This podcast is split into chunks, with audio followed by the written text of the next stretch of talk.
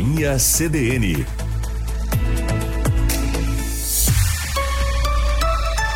Carla Torres e João Pedro Vandersand.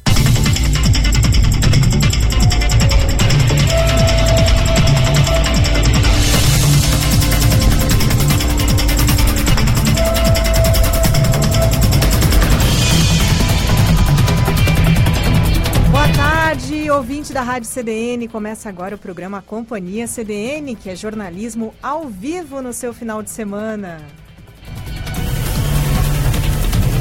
É o programa que traz para você tudo o que acontece em Santa Maria nesta tarde e também te prepara para começar bem essa semana. Eu sou Carla Torres. Eu sou João Pedro Vandersan, conosco na técnica o colega Wagner Oliveira e nós vamos juntos com vocês até às 18 horas de hoje. Domingo sempre tem muita participação dos nossos colegas da reportagem, editores aqui do Diário de Santa Maria, os colegas que estão na rua cobrindo os acontecimentos do momento. Tem colunas no programa, enfim, um programa bem variado. Hoje a gente tem uh, duas entrevistadas aqui. Vamos falar sobre a data de hoje, né? Que é o Dia do Saci aqui para o Brasil, o Halloween também, e muitos outros assuntos que a gente já vai antecipar. Mas primeiro, fala um pouquinho sobre o clima. A gente tem a temperatura de 32 graus aqui em Camobi nesse momento. É, segundo as previsões publicadas, uma temperatura até mais alta do que havia sido previsto. As máximas para hoje eram as de 31 graus, a gente já chega a 32 graus. Não tem previsão de chuva para a noite de hoje, o, sol tem, o céu tem algumas nuvens, mas não tem chance de essas nuvens resultarem em chuva. Assim como amanhã, uh, o tempo deve ser muito parecido com o de hoje e também sem possibilidade de chuva. As, as mínimas amanhã são de 18 graus e as máximas previstas são também de 31 graus. É o que temos no boletim meteorológico de hoje. A gente sempre começa o programa, né, Carla, antecipando um pouquinho do que vai vir por aí. Mas hoje, é, em função uh, do nosso colega Gilson já ter dado o notícia da hora aqui na sequência, a gente abre o programa com ele para falar sobre esporte aqui no Companhia CDN. Gilson, boa tarde, seja bem-vindo. Boa tarde, João. Boa tarde, Carla, boa ouvintes tarde. da CDN. Primeiro a gente traz as informações do futsal, porque é, a nossa nosso abre para amanhã é, na página esportiva foi a eliminação, ou será a eliminação da equipe do União Independente, que disputava a Série Ouro de Futsal 2021. Estive acompanhando ao vivo, aliás, em Bento Gonçalves ontem, e o União perdeu para o BGF por 7 a 3 e está eliminado da Série Ouro do Futsal Gaúcho. A equipe de Bento Gonçalves já havia vencido a partida de ida e dessa forma, com a derrota, então, União está fora da competição e o BGF irá fazer a decisão contra o Paulista de Pelotas que venceu a equipe do Rabelo de Alvorada. Então, a equipe de Santa Maense ficou pelo caminho, mas vale o registro dessa boa campanha porque ficou entre as quatro melhores do estado. Vale destacar também o aguardo pelos jogos da dupla Grenal, confrontos eh, nesta o primeiro na tarde, o segundo tarde e noite. Primeiro Grêmio às quatro da tarde enfrenta a equipe do Palmeiras na arena, na expectativa de na, e na tentativa de tentar pelo menos criar alguma uh, chance de sair da zona do rebaixamento, se fizer um bom resultado. E o Inter joga logo depois. O Inter que briga por vaga na Libertadores da próxima temporada, joga às 18h15 contra a equipe do São Paulo lá no Morumbi. Então fica marcado, estão marcados aí confrontos dos gaúchos contra os paulistas em seguidinha aí para quem acompanha o esporte, a gente sabe, tem um jogo após o outro. Tá certo. Era isso por hoje então, Gilson. Isso. Vai lá, muito obrigada. A gente pegou o Gilson aqui na corridinha antes dele voltar para suas apurações de hoje. Companhia CDN tem edições sempre aos sábados e domingos. Nos sábados, o programa vai das 16 às 17h30 e no domingo vamos juntos das 15 às 18 horas. Informação na medida certa para você curtir aí seu fim de semana em casa, no trabalho ou onde estiver. Né? Acompanhe ao vivo também pelos players da CDN nos sites diariosm.com.br e bei.net.br. E a gente também te convida para entrar em contato conosco aqui, mandar seu abraço, mandar a sua colaboração para o programa, comentando os temas, comentando pautas, sugerindo pautas, avisando sobre coisas que estão acontecendo aí no seu bairro, na sua região, na cidade.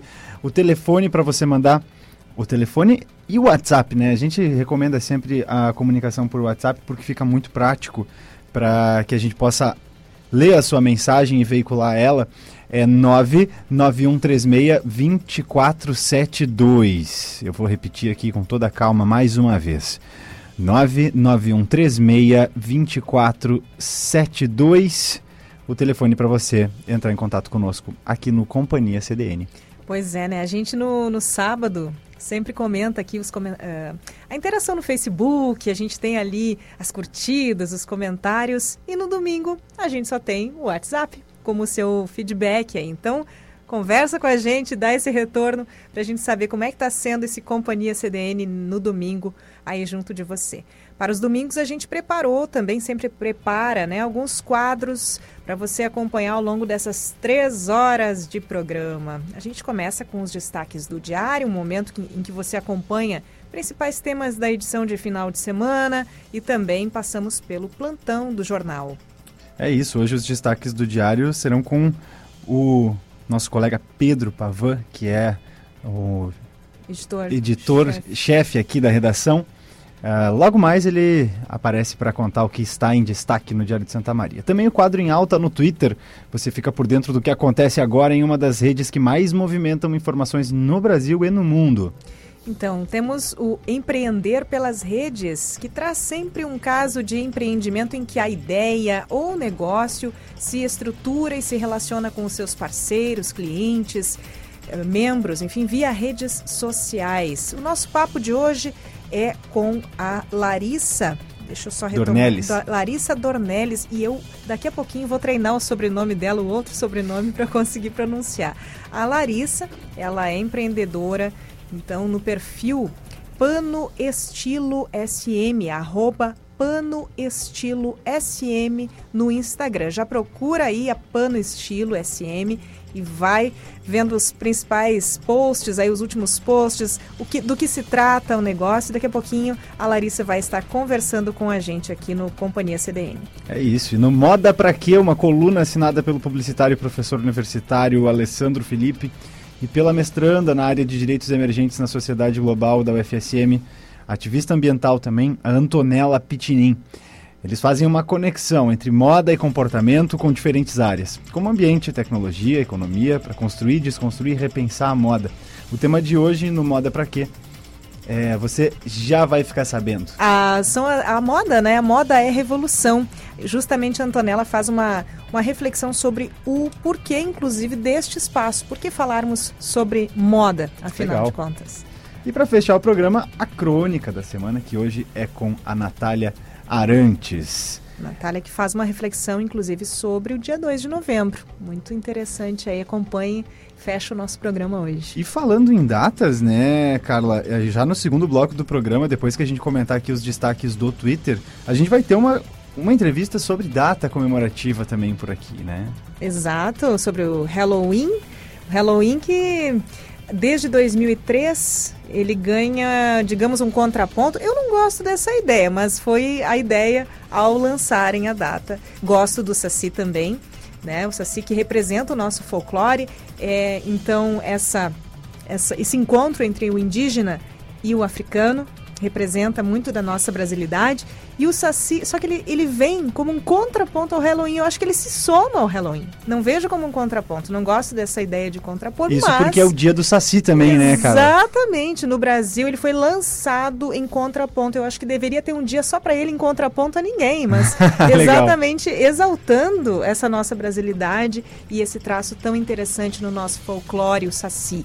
E ele hoje faz parte, junto do Halloween, na temática geral da nossa entrevista com a Evelyn Bittencourt. Ela que é jornalista, estudante de psicanálise e eterna pesquisadora também. Que legal, mais um, um papo que passa aqui pelo Companhia CDN. Bom, agora a gente já fez a escalada dos principais assuntos que vão estar no programa de hoje. Você sabe, é até às 18 horas, então tem muita coisa bacana para você conferir conosco, comigo, João Pedro Vandersan, com a Carla Torres que está comigo e o Wagner Oliveira na técnica desse programa. É hora de saber o que é destaque na edição de final de semana do Diário de Santa Maria com o Pedro Pavan. Na edição impressa deste fim de semana, trazemos na nossa reportagem especial tudo sobre o júri da Boate Kiss que ocorre daqui a um mês. São quase nove anos de espera pelo julgamento. Um motociclista morreu em acidente na BR 392 em Santa Maria. O serviço do que abre no feriadão também é assunto nas nossas páginas da edição impressa. Dois ginásios de Santa Maria começaram a receber câmeras de vídeo monitoramento. E a nova data prevista pelo DAIA para a conclusão de 3 quilômetros do asfaltamento da estrada de São Martinho da Serra. A previsão inicial era que o trecho seria concluído em dezembro. No entanto, a nova data agora fica para 2022. E mais detalhes sobre a trezena que antecede a Romaria da Medianeira. Trezena que começa neste domingo em Santa Maria. Isso e muito mais você pode conferir nas páginas da nossa edição impressa deste fim de semana. Até mais!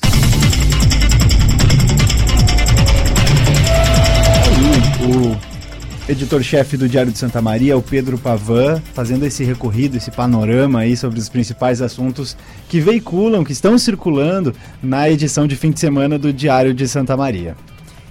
E falando em Santa Maria, a gente não poderia deixar de exaltar essa data tão marcante que, que funda né, essa tradição religiosa na cidade, a Romaria da Medianeira, Começa a programação com a Trezeno, Pedro falou sobre isso. Ela percorre bairros neste domingo, prevista para ocorrer então no dia 14 de novembro. A edição de número 78 da Romaria Estadual da Medianeira conta com carreata, missa no altar monumento do Santuário Basílica e procissões nos dias que antecedem a celebração. A partir de hoje já começa a programação da Trezena Móvel, quando uma caminhonete com a imagem da Nossa Senhora Medianeira vai percorrer as paróquias em várias regiões da cidade, o tema da trezena deste ano é Com São José e a Medianeira no caminho de Jesus. Após a peregrinação inicial, a imagem volta ao Santuário Basílica e começa em caráter oficial uma carreata hoje às 18 horas, no finzinho ali do, do Companhia CDN ela tem saída do Santuário da Basílica e término na Catedral. Na segunda-feira, 1 de novembro, a trezena segue para as paróquias. Cada igreja que cedia a imagem da Mãe Medianeira pode receber 70% da capacidade de ocupação. Isso é importante, a gente ainda está em pandemia, né? A comunidade pode acompanhar o, o, percurso em veículos, já que neste ano não vai ser disponibilizado o ônibus gratuito. O pároco e reitor do Santuário da Basílica, Padre Rubem Natal Dotto, fala sobre as modalidades de participação nos atos religiosos. Nós lembramos é, que a participação ela pode acontecer em duas dimensões: pela presença, mas também online. As pessoas acompanhem sintonizando as celebrações todas nas páginas do Santuário Basílica. Aí então você pode conferir toda a programação da Trezena Móvel em matéria publicada no site do Diário, diariosm.com.br. Esse é o Companhia CDN, agora são 15 horas e 27 minutos, a temperatura em 32 graus aqui em Camobi. A gente vai até às 18 contigo, trazendo informação, notícia, conversa, entretenimento também. Não falamos, mas hoje tem CDN Tech. A gente vai abordar alguma, alguns assuntos da tecnologia, o carro elétrico em evidência.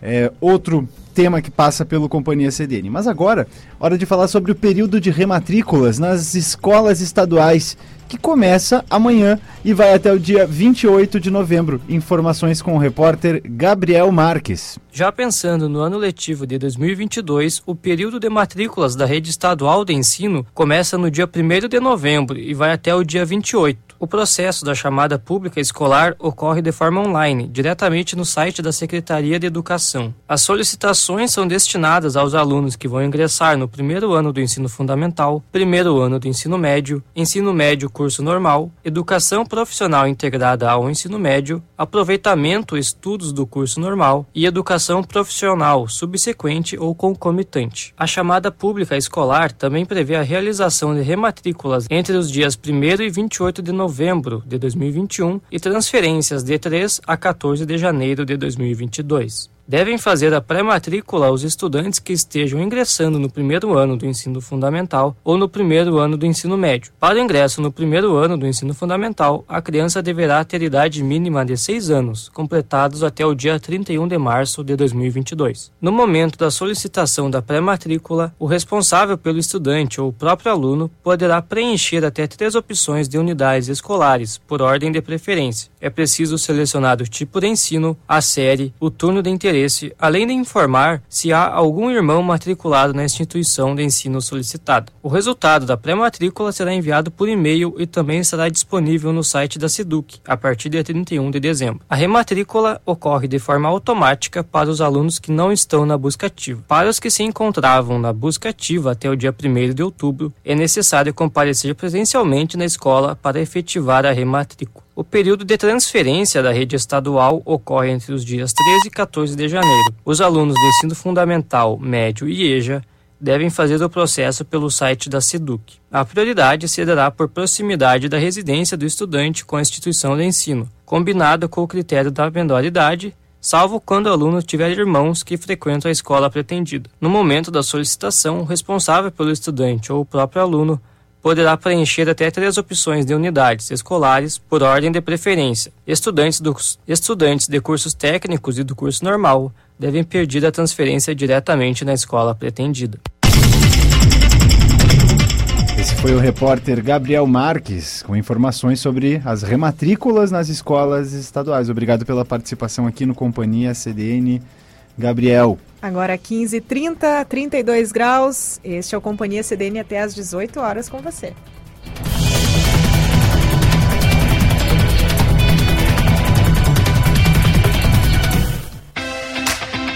Colégio Nossa Senhora de Fátima. 69 anos educando com base no Evangelho e nos princípios palotinos de educação. Faça parte desta história. Oferecemos berçário, educação infantil, anos iniciais, anos finais e ensino médio. Colégio Nossa Senhora de Fátima. Educação e humanização para toda a vida. Fone 3033 8950.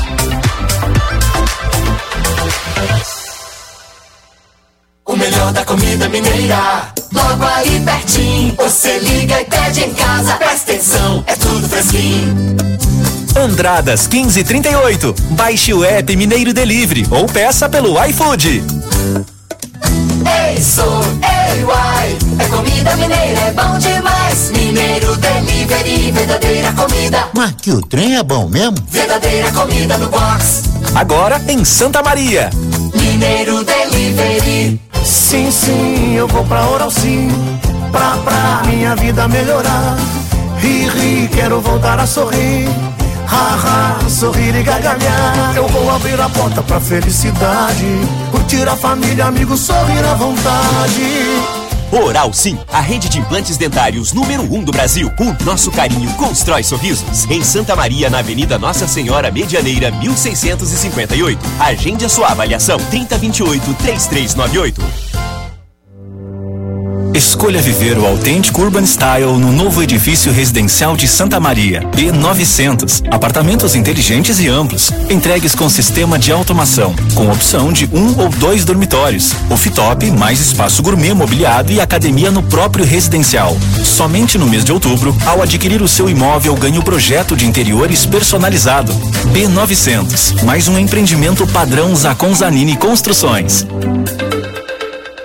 Práticas sustentáveis. Ações para um mundo melhor. Dicas para a escola desenvolver atitudes de sustentabilidade. Cultivar uma horta coletiva nos fundos da escola ajuda os alunos a terem contato com a terra e a estimular o consumo de vegetais. Também pode ser criado um sistema de captação da água da chuva, que pode ser usada para regar as plantinhas da horta.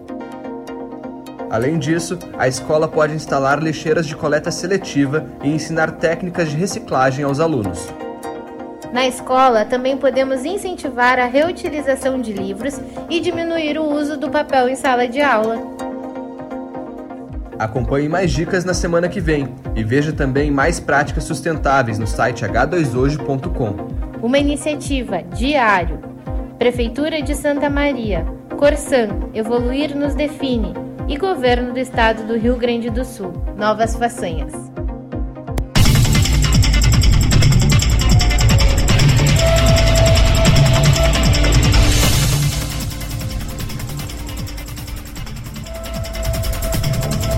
Voltamos com o Companhia CDN, o programa que é jornalismo ao vivo no seu fim de semana. Eu sou o João Pedro Vandersan. Eu sou Carla Torres e nós vamos juntos com você até às 18 horas. Participe pelo nosso WhatsApp 55991362472. A gente vai repetir até você sonhar com esse número. 991362472. Tá certo, e agora é hora de é, rede social, de falar o que está em alta no Twitter. O próximo quadro aqui no programa.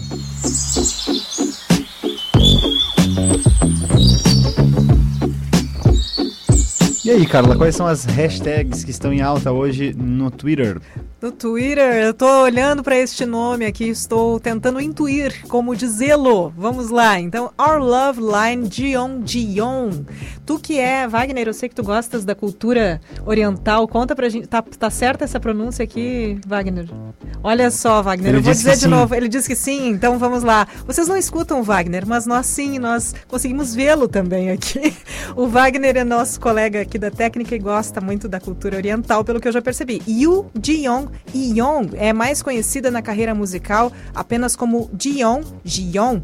Ela é uma cantora, compositora e apresentadora sul-coreana que estreou na música a cena aí musical em 2015 no grupo feminino Twice. Esse nome é bem mais fácil de dizer. É isso, um aniversário, né? Hoje é aniversário dela, completa 24 anos. Hashtag Romário. Ele é considerado um dos melhores jogadores de futebol de todos os tempos e agora é o mais bem cotado para o Senado pelo Rio de Janeiro. Olha só, Romário polêmico, né? Desde quando jogar, treinar, tre treinar para quê, dizia ele, né? Continua sendo polêmico também na política por vários motivos. Maradona. Não falando... menos polêmico. Não menos polêmico como político, mas vamos lá, vamos adiante. Romário, Romário também. Ah, opa, perdão, Maradona. Maradona é outra hashtag, o ídolo eterno, camisa 10, completaria 61 anos neste, nesse sábado, ontem, né? Ele teve homenagem do Boca, Boca Junior, Juniors. E a gente tem aqui o destaque, a hashtag subiu de ontem para hoje. Também a hashtag Halloween. Já preparou uma fantasia bem assustadora? O Halloween é celebrado neste domingo. Olha só, e como a gente falou no início do programa, a gente tem Saci. Saci, uma personagem do folclore brasileiro de origem indígena e africana, tem o dia comemorativo no país há poucos anos, desde 2013. Hoje é dia dele, o Dia do Saci consta no projeto de lei federal número 2762 de 2003. A gente tem aqui que ele entra nessa nesse contraponto, a ideia, né, de contraponto ao Dia das Bruxas ou Halloween de tradição cultural celta. E hoje é o Dia das Bruxas, ou tão falado Halloween. Amada por razões comerciais e de entretenimento, poucos se preocupam em descobrir as origens da celebração e suas tradições, além do verdadeiro nome, Samhain, em contraponto à data suas e suas raízes europeias, sociólogos brasileiros lutam para popularizar o Dia do Saci, também comemorado nos dias de hoje, com a proposta de resgatar o folclore e as tradições brasileiras. E esse é justamente o gancho para a conversa que a gente vai ter com a nossa entrevistada, que já está na linha, a jornalista, taróloga, estudante de psicanálise e pesquisadora Evelyn Bittencourt. Ela é criadora e administradora do perfil Eloa Narrata, Eloa Narrata no Instagram. E um espaço dedicado para desmistificar e discutir a psicanálise, o tarô e a espiritualidade. E é para ela que a gente dá o nosso boa tarde agora. E boa tarde, Evelyn. Como vai? Seja bem-vindo, bem-vinda ao Companhia CDN. Boa tarde, João. Boa tarde, Carla. É um prazer estar aqui novamente com vocês. Boa tarde, a Evelyn, que já foi nossa entrevistada novamente, porque ela já esteve aqui no Empreender pelas Redes, não é, Evelyn? Com a Elo Anahata. Exatamente, Elo Anahata, então, que é um perfil no Instagram dedicado a desmistificar o tarô, a psicanálise e a espiritualidade. Tá certo. Evelyn, eu vi hoje, inclusive, para quem quiser buscar aí, a gente sempre orienta, né? Quando temos entrevistado, entrevistada com perfil no Instagram, a gente já dá o arroba e já vai sugerindo que a pessoa percorra aí o perfil. Vamos lá, então, Elo Anahata, para quem está procurando, a gente vai soletrar. É arroba, underline, Elo Anahata. O rata é com H-A-T-A, underline, Eluanarrata Underline. Então você vai achar aí o perfil dessa empresa da Evelyn, que hoje nos fala. Eu vi no teu perfil, vi nas tuas redes postagens sobre o Halloween e fiquei curiosa e resolvi chamar a Evelyn para nos falar. Afinal de contas, Evelyn, a gente tem aí o Halloween como uma tradição celta muito anterior e também no Brasil, no mesmo dia, 31 de outubro, o dia do Saci. Fala um pouquinho para a gente sobre essa origem, principalmente, principalmente do Halloween e essa importação da festa, né? O que, que tu pensa sobre isso? Então, Carla, a celebração que nós temos hoje, na realidade, ela passou por diversos processos de cristianização ao longo dos anos. Esse próprio nome, Halloween, ele deriva de All Hallows Evening, que traduzida para o português significa a noite de todos os santos. O Halloween, na realidade, em sua origem, é a comemoração de Ano Novo dos celtas. E o nome original era Samhain, cujo significado é o fim do verão. Justamente porque essa passagem do dia 31 de outubro para 1 de novembro marcava o começo do inverno para os celtas. Então era aquele momento de colher e armazenar tudo que havia sido cultivado ao longo do ano para que as pessoas e os animais pudessem ter comida nesse período de escassez. E por ser esse período de transição, então, o ano novo, a passagem do velho para um, ano no, um novo ano que se iniciava, os celtas acreditavam que esse véu entre o mundo dos vivos e dos mortos, ele ficava mais fino. E os entes queridos que haviam falecido podiam visitar os seus parentes. E é daí que deriva uma das primeiras tradições que a gente tem, que é esculpir as lanternas nas abóboras.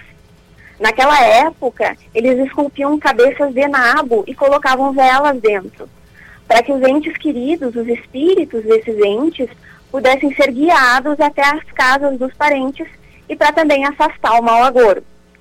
Também é desse período essa tradição da gente se fantasiar e fazer a brincadeira dos doces ou travessuras porque os celtas também acreditavam que a passagem do mundo das fadas ficava aberta por mais tempo.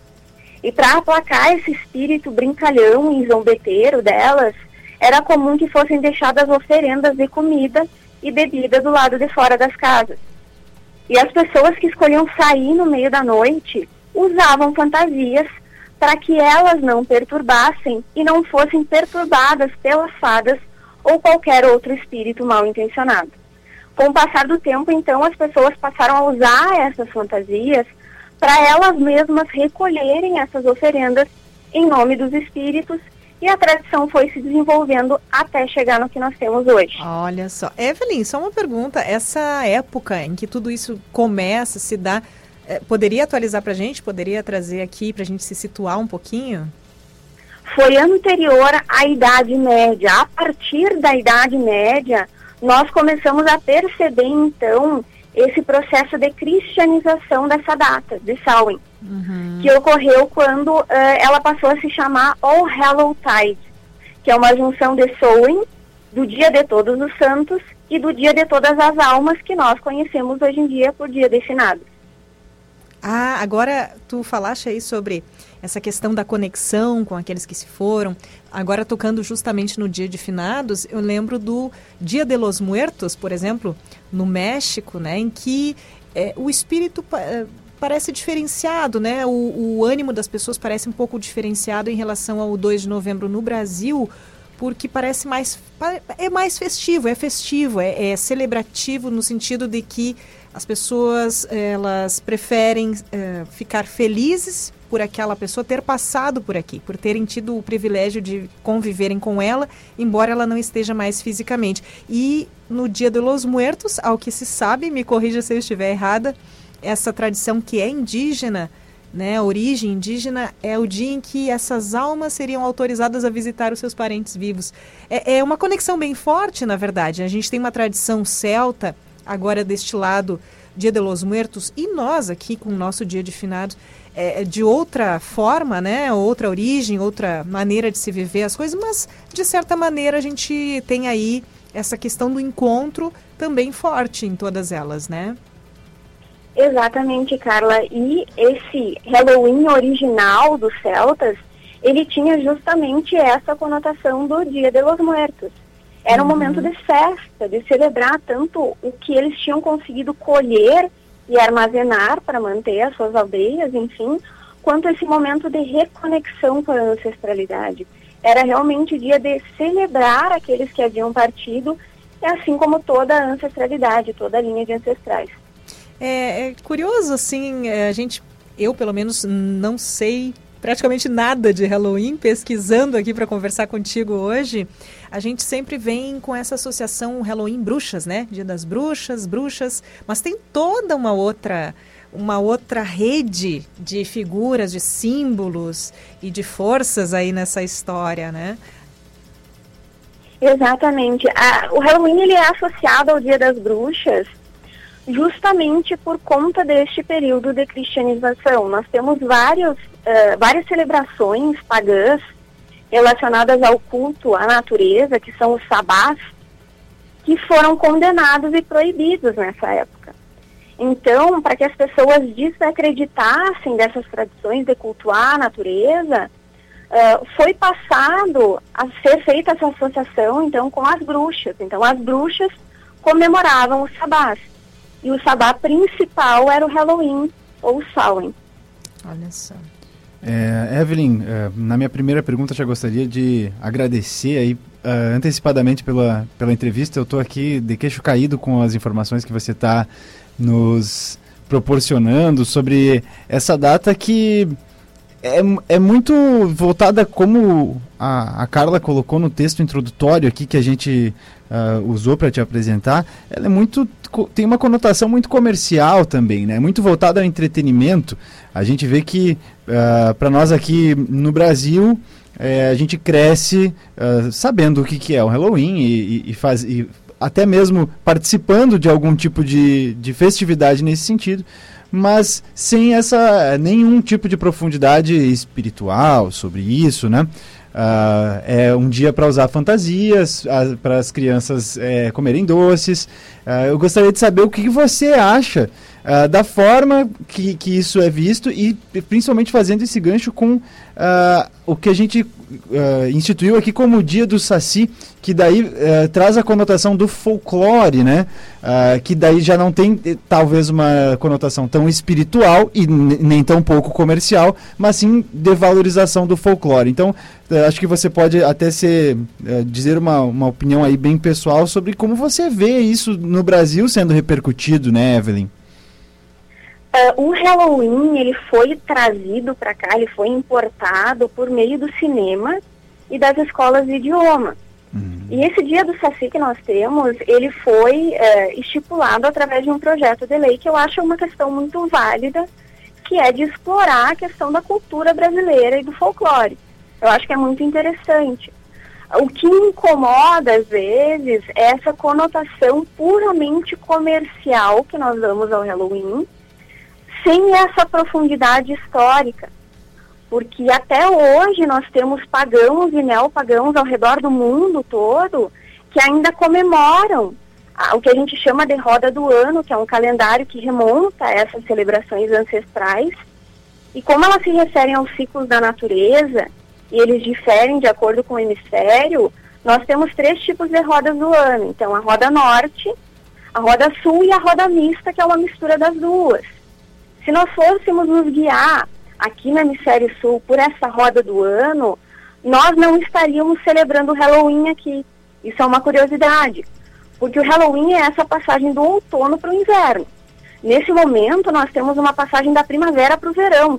nós estaríamos celebrando outro tipo de comemoração que é Beltane, que também é uma celebração pagã. Então, a, a título de curiosidade, existe essa diferença também. Na minha opinião, eu tento comemorar o Halloween uh, baseado em toda essa questão da ancestralidade, uh, de lembrar desses entes queridos, de homenageá-los, de pensar sobre o que eu desejo para o próximo ciclo, o que eu pretendo colher nesse, nesse próximo ciclo. Mas eu também acho interessante essa valorização do folclore e da cultura brasileira na figura do Dia do Saci. Eu falava antes aqui na chamada, digo assim, olha, o Saci, para que vira num contraponto? Ele poderia ter um dia só para ele sem o contraponto, mas realmente é uma questão de, de adaptação, de visão das coisas, de, de perspectiva, né? Então, curioso isso, agora falando sobre, poxa, o Halloween para nós aqui não tem sentido em função da, da época, né? No caso, não é a passagem para o inverno, é a passagem para o verão. Isso é bem interessante quando a gente pensa em importação, digamos assim, entre aspas, dessa festa, dessa data, né, para o Brasil. Muito mais genuíno o nosso dia do Saci, me parece. Exatamente, até se nós formos pensar nessa roda do ano mista que eu comentei aqui uh, anteriormente, uh, ela até mexe com essas celebrações grandes e traz elas para essas datas referentes ao hemisfério norte. Porque, querendo ou não, grande parte dessas celebrações é de origem europeia. Então, essas celebrações maiores, como Halloween, como o Natal, que é Yule, ou a Páscoa, que é Ostara, até as pessoas aqui do Hemisfério Sul costumam uh, sincronizar com esse calendário do Norte. Mas se nós fôssemos nos guiar só pela questão da mudança de estação do ano, nós não estaríamos comemorando o Halloween. Certo. Evelyn, é, mais uma vez é, agradecendo aí pela, pela tua, tua entrevista, pela quantidade de informações. Olha só, a Evelyn trouxe pra gente que o Halloween foi trazido para o Brasil pelas escolas de idiomas, né? E eu fiquei é, realmente bem surpreso, uh, porque é aquele tipo de coisa que você nunca imaginou, mas quando te falam, tu diz, claro, faz, faz todo, todo, sentido, sentido né? faz todo sentido. Então, é, é, agradecer, assim, a gente uh, aprendeu muito contigo hoje e gostaria de continuar aprendendo e principalmente é, convidar a nossa audiência a continuar aprendendo contigo. Então, que você possa uh, divulgar os teus contatos e também compartilhar se você produz conteúdos, que tipo de conteúdos produz, né? Porque eu tenho certeza que a nossa audiência também está encantada com as informações e o conhecimento que tu compartilhou conosco hoje. Ah, eu é que agradeço a oportunidade de estar aqui falando sobre essa questão histórica né, do Halloween. Eu tenho, no momento, um perfil no Instagram, que vocês já citaram, então, arroba, underline, eloanahata, tudo em minúsculo, anahata, A-N-A-H-A-T-A, underline. Tem um canal no YouTube também que está em desenvolvimento ah, no momento. E também se chama Elo Anahata, dessa vez separado. Mas eu estou à disposição de quem quiser entrar em contato comigo pelo direct ali da Ela na Rata, pelo meu Instagram pessoal também, arroba EVE, para responder qualquer pergunta e continuar uh, falando e expandindo esses horizontes sobre a espiritualidade, o tarô e a psicanálise. Olha só, a Evelyn que é jornalista, estudante de psicanálise, pesquisadora eterna, né? Taróloga, então tá aí o convite neste dia 31 de outubro para você que descobriu que que o Halloween foi trazido pelas escolas de idioma e também aprendeu aí sobre por que o dia do Saci hoje, né? Fica aí o convite para você saber mais sobre isso no conteúdo de Evelyn Bittencourt. Evelyn, muito sucesso para você, pro seu trabalho aí com a Elo Rata e toda essa, essa saga aí de, de descobertas também na psicanálise. Ah, muito obrigada, Carla. agradeço mais uma vez pela oportunidade de estar aqui conversando com vocês. Valeu. Este foi então esse momento para a gente entender um pouquinho mais sobre o Halloween e também conhecer um pouco melhor o Dia do Saci, saber sobre a origem, né? Ele que existe desde 2003 no Brasil. Carla, eu vou dizer para ti que fiquei, enfim, a gente fica imerso assim um pouco no assunto, fica com vontade de conversar mais, de problematizar mais e falar sobre isso. Então eu vou uh, daqui a pouco lá pelas 4h20, 4h25, a gente vai ligar para o Márcio Grings, que tem a coluna dele. Eu vou dar uma, fazer uma perguntinha para o Márcio sobre o que, que ele acha do dia do Saci, o que, que ele acha da importação do Halloween. Ele é um cara ligado em cultura. Acho que ele vai ter uma opinião sobre o assunto, né? Olha, vamos aguardar. Surpresas aí. Eu, não é mais surpresa para o Márcio. Se ele está na escuta, ele já vai se preparar. Então, eu vou, com o, com o perdão da, do trocadilho aqui, vou colocar o Márcio na fogueira e perguntar sobre o Dia das Bruxas aqui. Olha só, tá bom. Márcio, ó, se tá na escuta aí, já te prepara. É isso. Agora, brincadeiras à parte aqui, é, e voltando com Companhia CDN e as informações locais. Agora são 15 horas e 54 minutos, temperatura em 33 graus. O prédio do Clube Caixeiral, que está interditado devido à queda do telhado, poderá ser vendido. A proposta será avaliada por associados em assembleia. Quem traz mais informações é o colega Denis Olim. Depois de terem autorizado que a direção do Clube Caixeiral poderia levar adiante as tratativas para a venda do prédio, os associados terão uma nova assembleia para avaliar e aprovar ou não uma proposta concreta de empresários de fora. Eles estão interessados em comprar esse edifício histórico que foi construído em 1926 e desde 2008 está interditado. O encontro está marcado para as 19 horas do próximo dia 18 de novembro no restaurante Tuiuti Grill. Nessa assembleia será avaliada uma proposta que fica abaixo da avaliação de mercado. Segundo a direção do clube, duas imobiliárias aqui de Santa Maria teriam dito que o prédio do Caixeiral valeria 12 milhões de reais ou 15 milhões. Caso a proposta seja rejeitada, é provável que as tratativas vão ser retomadas ou serem feitas negociações com outros possíveis interessados. Já caso a venda seja confirmada, ainda não se sabe qual será o destino do prédio, possivelmente para lojas ou algum shopping. O certo é que a fachada terá de ser mantida por ser um patrimônio histórico de Santa Maria. Para a Rádio CDN, Denis Olim. Muito obrigado ao colega Denis Olim pelas informações compartilhadas aqui conosco sobre o prédio do Clube Caixeiral. Esse é o Companhia CDN, 15 horas e 56 minutos. E atenção, paradas, parada das linhas de ônibus da região sul muda de local nessa segunda. Atenção passageiros, então a partir desta segunda-feira, 1 de novembro, a parada de ônibus estabelecida em caráter temporário na Avenida Rio Branco, em frente à Galeria Seibel, vai ser suspensa para as linhas da região sul do município. Com isso, o embarque passa a ser somente no paradão da avenida. A suspensão foi deliberada pelo Comitê Estratégico de Acompanhamento à Covid-19 a partir da avaliação do relatório de demanda realizado pela Fiscalização de Transportes da Secretaria de Mobilidade Urbana. Sendo assim, os embarques das linhas da região sul, como Santos, Urlândia, Minuano, Passo das Tropas, Pau a Pique e Capivara serão fixados no paradão da Avenida Rio Branco. A parada temporária foi fixada em frente à galeria para evitar a aglomeração de pessoas em meados de 2020, nas primeiras ações de combate ao coronavírus. É isso, 15 e 57, uma notícia publicada há pouco no portal bay.net.br, uma tragédia um jovem morreu afogado nesse domingo em São Cepé. A vítima foi identificada como Alexandre Veiga, de 25 anos. Estava pescando junto com um amigo na região do corredor da ilha, nas proximidades do bairro Lili, quando foi colocar uma rede no rio e não voltou mais. O jovem teria amarrado uma corda em uma das pernas para atravessar a rede em toda a largura do rio, momento em que ele submergiu.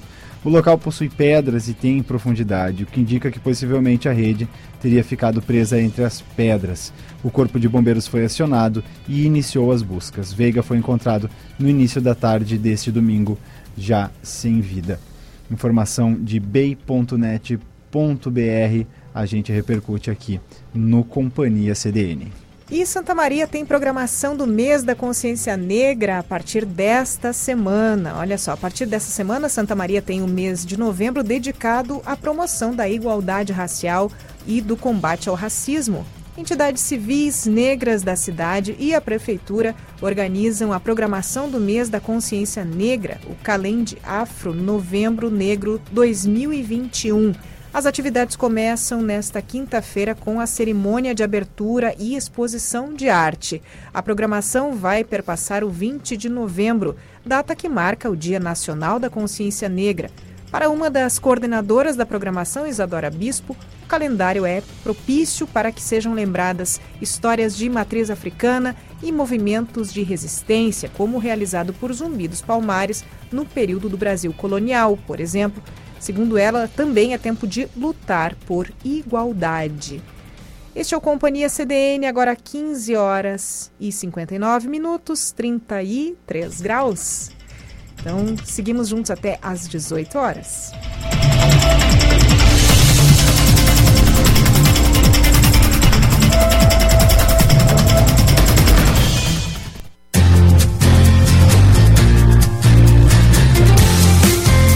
Farmácia e Laboratório Homeopático Cruz Vermelha, desde 1926, com uma linha diversificada homeopática, fitoterápica, chás medicinais, cremes, loções, shampoos, entre outros. Aberto das 8h30 às 18h30. Fone 3222 7388.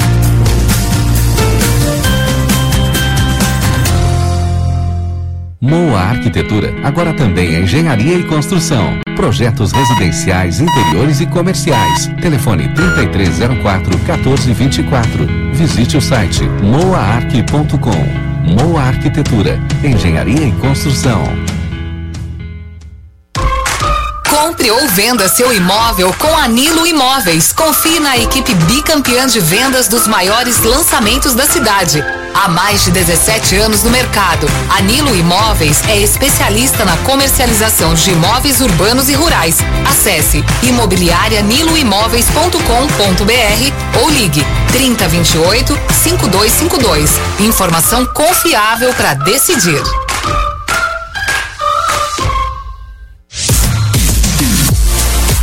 Quer informação sempre atualizada sobre os fatos mais relevantes? Então o programa F5 foi feito para você. De segunda a sexta, às 10 da manhã, os jornalistas Marcelo Martins, Pamela Rubim Mate e Rodrigo Ricordi vão trazer o conteúdo de qualidade para você, além da participação especial do colunista e editor Denis Olim. F5. Atualização e debate sobre os principais fatos do dia.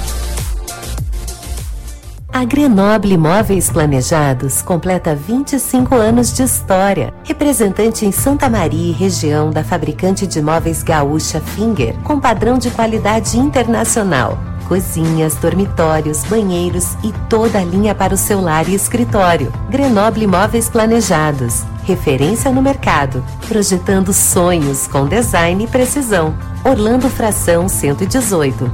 Fone 3222 2280.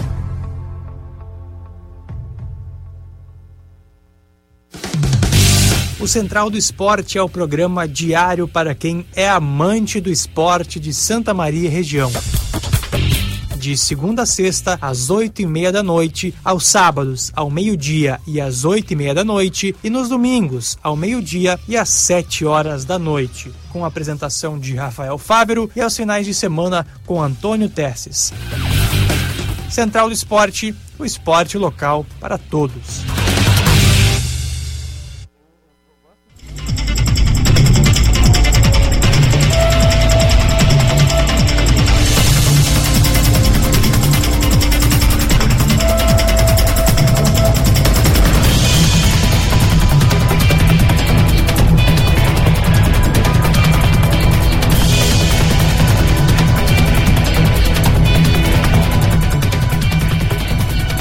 Companhia CDN, estamos de volta. É jornalismo ao vivo no seu fim de semana. Eu sou o jornalista João Pedro Vandersan.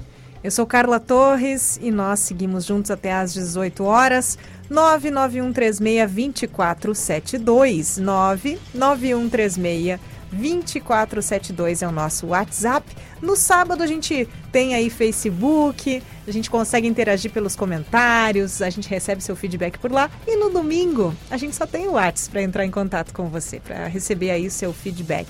Então, Fale com a gente, sugira a sua pauta, muitas pautas pro, pro diário, né? Pra gente aqui, para entrevistas, para, enfim, desenvolvimentos, né? Apurações. Muitas pautas chegam pelo WhatsApp. Então, sugira aí, participe e construa também o jornalismo.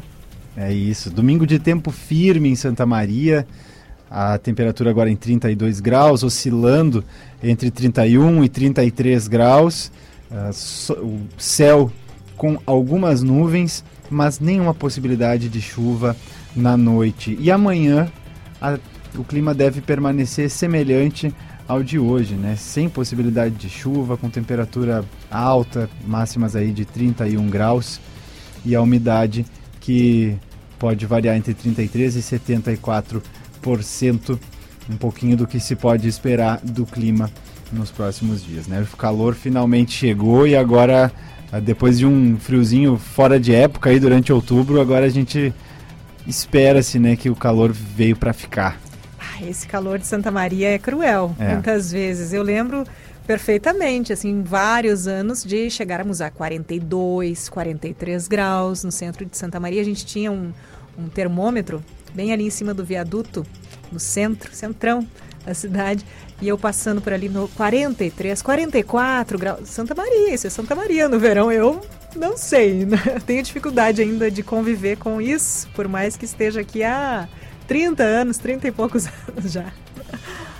Em Santa Maria, Casa Vida Santa Maria fortalece a autonomia dos assistidos com estratégia de doação diferenciada. Informações com o colega Gustavo Martinez. Localizada a poucos metros da Universidade Federal de Santa Maria, a Casa Vida atua há cinco anos prestando auxílio a pessoas que realizam tratamentos de saúde. Entre as iniciativas da associação está a doação de alimentos, que funciona de forma peculiar. A família chega aqui, a medida geralmente é uma sacola retornável e ele e a pessoa leva aquilo que vai consumir, podendo escolher, né, também, uh, porque se tem alguma hortaliça que a família não faz uso, ela também não leva, que é para evitar também o desperdício. Então a gente repassa daí para outras famílias. A estratégia também fez com que os assistidos passassem mais tempo dentro da casa e, dessa forma, dividissem seus problemas com a Casa Vida, que passou a buscar soluções para eles. A gente também tem uma parceria para o pão, né, que é com um restaurante que faz para nós, é, a gente fornece a farinha o óleo e eles nos dão a fornada do pão já prontinha, porque a gente tinha essa dificuldade também das famílias terem a, acesso ao gás, né, que então é um produto que está caro. Então a gente disponibiliza aqui. Gisele é uma das assistidas e aprova o formato de feira. Eu acho bom porque a gente vem aqui, a gente pode escolher, né, o que a gente quer para não desperdiçar, né? Eles levam muita coisa para casa, né? Uhum. A gente leva, escolhe o que a gente quer Aí leva o que fica melhor para nós, né? A diferença nessa estratégia vai muito além de uma questão de preferência.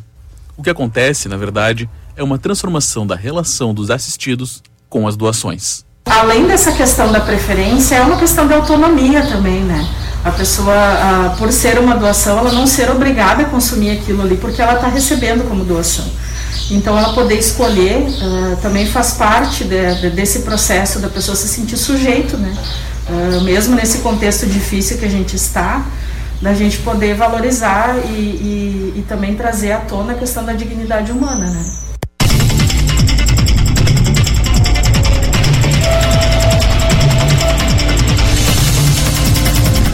Então Gustavo Martinez com a Feira Casa Vida.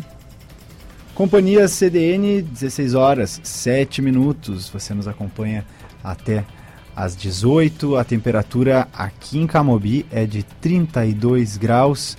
Sempre relembrando, né, que você, se você está nos escutando aí, pode mandar seu recado pelo nosso WhatsApp 991362472, repetindo 991362472. E mais informações locais por aqui. Aberta durante a pandemia, a escola Gira Dança completa um ano em novembro. Mais informações com a colega Eduarda Costa.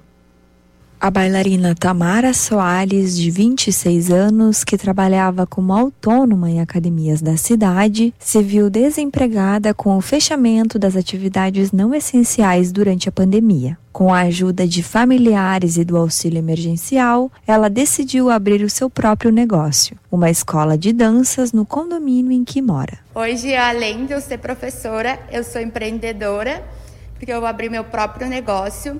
É, há um ano atrás eu não me via nesse lugar, porque a ideia era eu fazer uma faculdade para eu seguir carreira solo como bailarina, trabalhando em companhias, e eu me vi num espaço que eu precisava trabalhar para mim e não para os outros. É, ainda a nossa profissão é muito desvalorizada. A gente não trabalha de carteira assinada em nenhum estabelecimento, a gente trabalha por hora-aula, às vezes essa hora-aula nem paga o valor de transporte. Então, abrir meu próprio negócio e também poder ajudar outras pessoas que se formaram na minha área, assim como eu, é, me deu uma visão de mundo que é de arte que ainda a gente pode acreditar que pode ser melhor. Então, às vezes, sim, dá vontade de desistir porque não depende só de mim. Depende de outras pessoas, mas é de passo através de passo que a gente vai colhendo, né?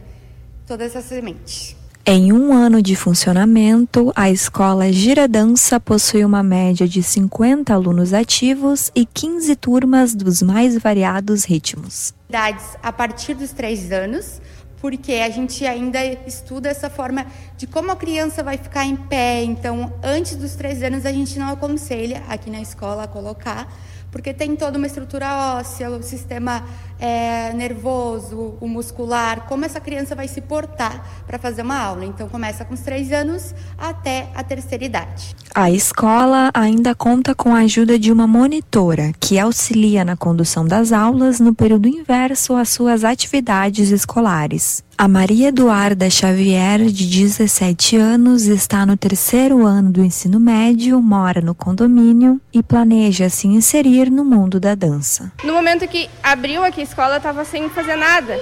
Aí eu digo, ah, vou lá ele ver, né? Aí eu vim aqui, conheci a Tamara, vim fazer uma aula experimental, gostei.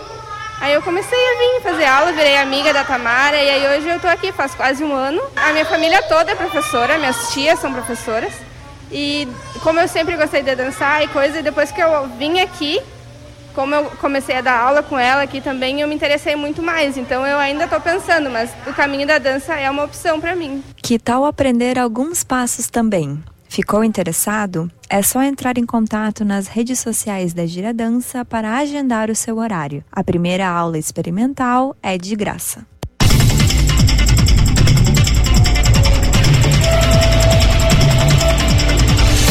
Certo, informações da colega Eduarda Costa sobre a escola Giradança.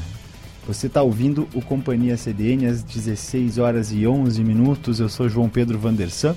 Eu sou Carla Torres e nós estamos agora entrando no Diário em Profundidade, em que a gente recupera aí o assunto, um assunto frequente, um tema muito relevante que tenha a, de, sido desenvolvido ao longo da semana. Inclusive, foi capa duas vezes esta semana, o tema Hospital Regional. Não, e ressaltar também, Carla, que no, no, programa de hoje a gente vai ter esse momento meio que duas vezes, assim, né? Exato. né?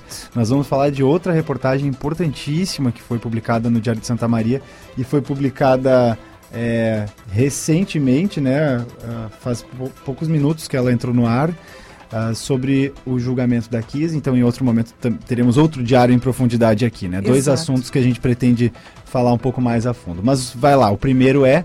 É, o primeiro, então, o Hospital Regional, só é, complementando claro, essa informação, a Pamela me confirma aqui, após as 17 horas, ela vai estar mais tranquila nas apurações Legal. dela, provavelmente ali no intervalo 17 horas e 23 minutos, a gente tem um retorno de bloco. Então você já fique ligado aí a partir de 17 horas e 20. Já fique na escuta para você saber mais profundamente sobre o caso, o júri da Kiss, né? Resultados aí de muitas apurações, sempre muito trabalhosa essa pauta. Mas vamos lá, o Hospital Regional foi capa do Diário duas vezes essa semana. Na terça-feira, a manchete falava sobre, sobre a inauguração de bloco cirúrgico e de 30 leitos clínicos. E na quinta-feira, 28 de outubro, a capa falava de até 55 cirurgias que o regional vai poder fazer por mês. O Hospital Regional deixa de ser exclusivo para atendimento de pacientes com Covid-19. O complexo tem capacidade total de 200, cerca de 200 leitos e passa a ter também um bloco cirúrgico de média complexibilidade para atendimento não Covid. 20 leitos clínicos que antes eram utilizados no combate à Covid, agora são leitos não Covid para apoiar o funcionamento do bloco cirúrgico. Também há mais 10 leitos de recuperação pós-operatória. O atendimento Covid também segue e não houve anúncio de criação de novos leitos. As mudanças foram anunciadas na manhã da quarta-feira, essa semana, com a presença do governador Eduardo Leite e outras 100 pessoas na recepção do hospital. Uma ressalva aqui e um sublinhado na reportagem que não houve respeito ao distanciamento mínimo para prevenção do Covid-19 nesse encontro. Participaram deputados, vereadores e prefeitos além de secretários da região. Também não faltaram promessas. O funcionamento pleno do hospital ficou para o fim de 2022. A principal novidade é a instalação do bloco cirúrgico de média complexidade, que abre com capacidade então de 55 cirurgias ao mês. São seis salas cirúrgicas equipadas e, por enquanto, apenas duas devem ser usadas em cirurgias gerais, torácicas e vasculares. A inauguração do regional foi em julho de 2018, com atendimento ambulatorial. Os primeiros leitos de internação foram abertos em abril do ano passado para atendimento exclusivo para a Covid-19. Agora, com ampliação das, nas especialidades, mais de três anos depois, o regional torna-se um hospital geral. A estrutura ainda está longe da capacidade plena a que foi projetado, né? São cerca de 20 mil metros quadrados que podem comportar até 168 leitos clínicos e 30 leitos de UTI. O Leite, então, prometeu esse funcionamento pleno com a sua capacidade de cerca de 200 leitos até o fim, portanto, de 2022. Vamos aguardar. É isso. Uh, Gilson Alves esteve aqui no início do programa falando sobre esporte e trazendo um pouquinho do que os uh, do que esperar aí do, dos jogos no Campeonato Brasileiro, inclusive o Grêmio já começou a partida contra o Palmeiras na Arena e já abriu o placar também com 14 minutos. Agora o jogo está em 14 minutos, mas o Diego Souza marcou aos 12 minutos do primeiro tempo, 1 a 0 para o Grêmio que com esse resultado, mantendo esse resultado, vai a 29 pontos, é o 18 colocado na tabela. Fica com um, um respiro aí, uma esperança de em breve sair da zona de rebaixamento. Uh, está atrás do Juventude, que tem 30 pontos atualmente. O Juventude que joga com o Inter no dia 10 de novembro, inclusive. Falando em Inter, é, joga hoje, às 18h15 contra o São Paulo, fora de casa, né? Outra partida que se pode aguardar da dupla Grenal.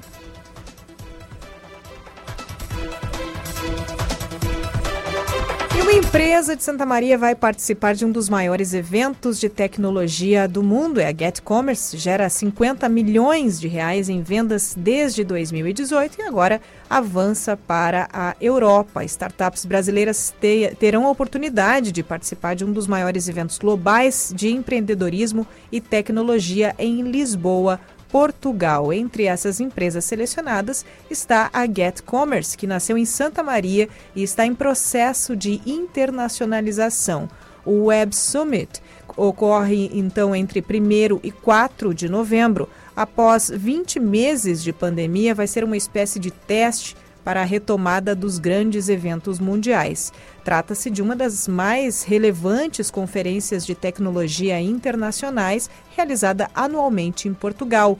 Lá reúnem-se CEOs, fundadores de startups tecnológicas e pessoas da indústria de tecnologia global como uma grande vitrine internacional.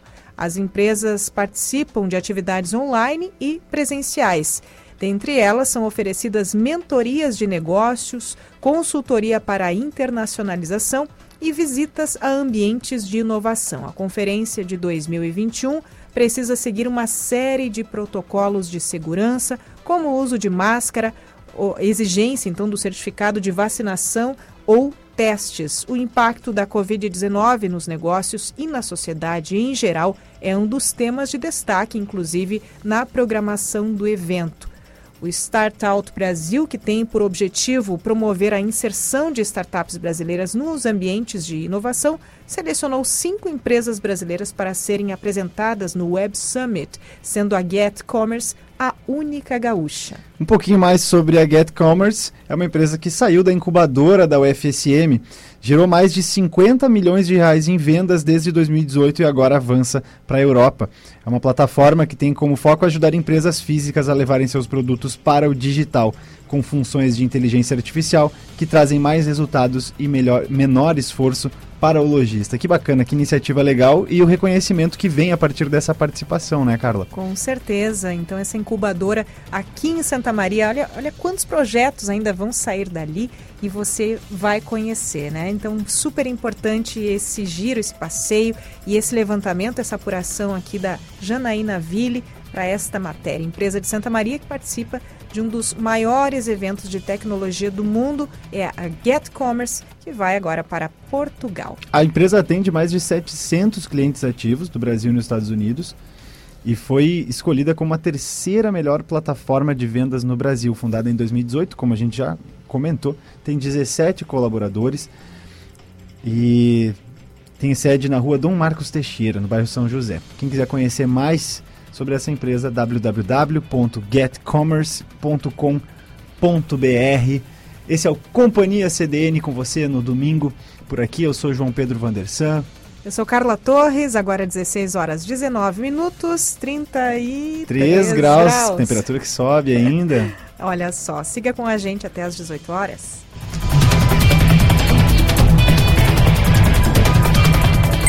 Quer ganhar 40 mil reais e ainda concorrer a prêmios mensais de 5 mil? Participe do aniversário de 40 anos da Beltrame Materiais de Construção. A cada mil reais em compras, você recebe um cupom. A promoção é válida de julho até dezembro e todo mês você tem uma nova chance de ser sorteado. Compre e concorra. Lojas Beltrame, há 40 anos, construindo histórias.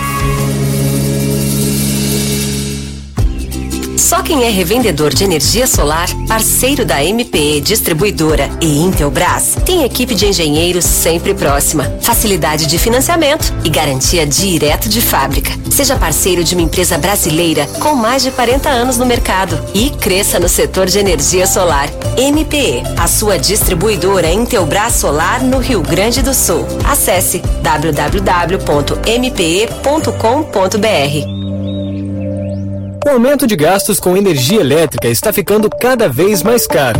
Por isso, a SolarTech Energia Solar tem a solução que faltava. Faça já um orçamento gratuito. Ligue ou chame no WhatsApp 55 99141 8527. Atendemos todo o Rio Grande do Sul. Atendemos o comércio, residência, indústria até o produtor rural. SolarTech Energia Solar. Seja assinante do Diário. Receba as edições impressas na comodidade de sua casa. Modalidades e planos especiais que se adaptam a você. Ligue 3213-7272 e fale com a nossa central de atendimento. Diário, cada vez mais perto de você. A Della Páscoa Engenharia acredita que a receita para o desenvolvimento de uma cidade são as mesmas que empregamos em nossas realizações: foco, incentivo, diálogo, planejamento, execução e compromisso e que cada cidadão pode sim participar desta construção, em busca da superação dos desafios do dia a dia. Della Páscoa Engenharia. Há 26 anos transformando a cidade.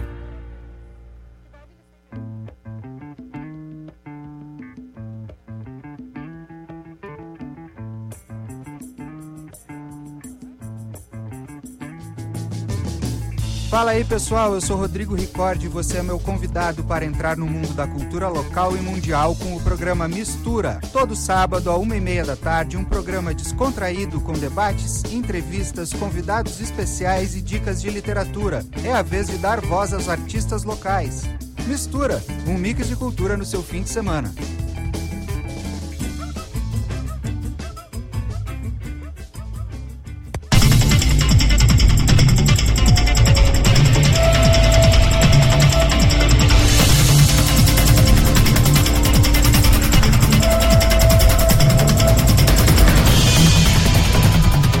Companhia CDN, eu sou Carla Torres, comigo também João Pedro Vandersan. Agora 16 horas 23 minutos, cravadinho. Esse é o horário ideal para retorno com esse bloco aqui com Márcio Grings.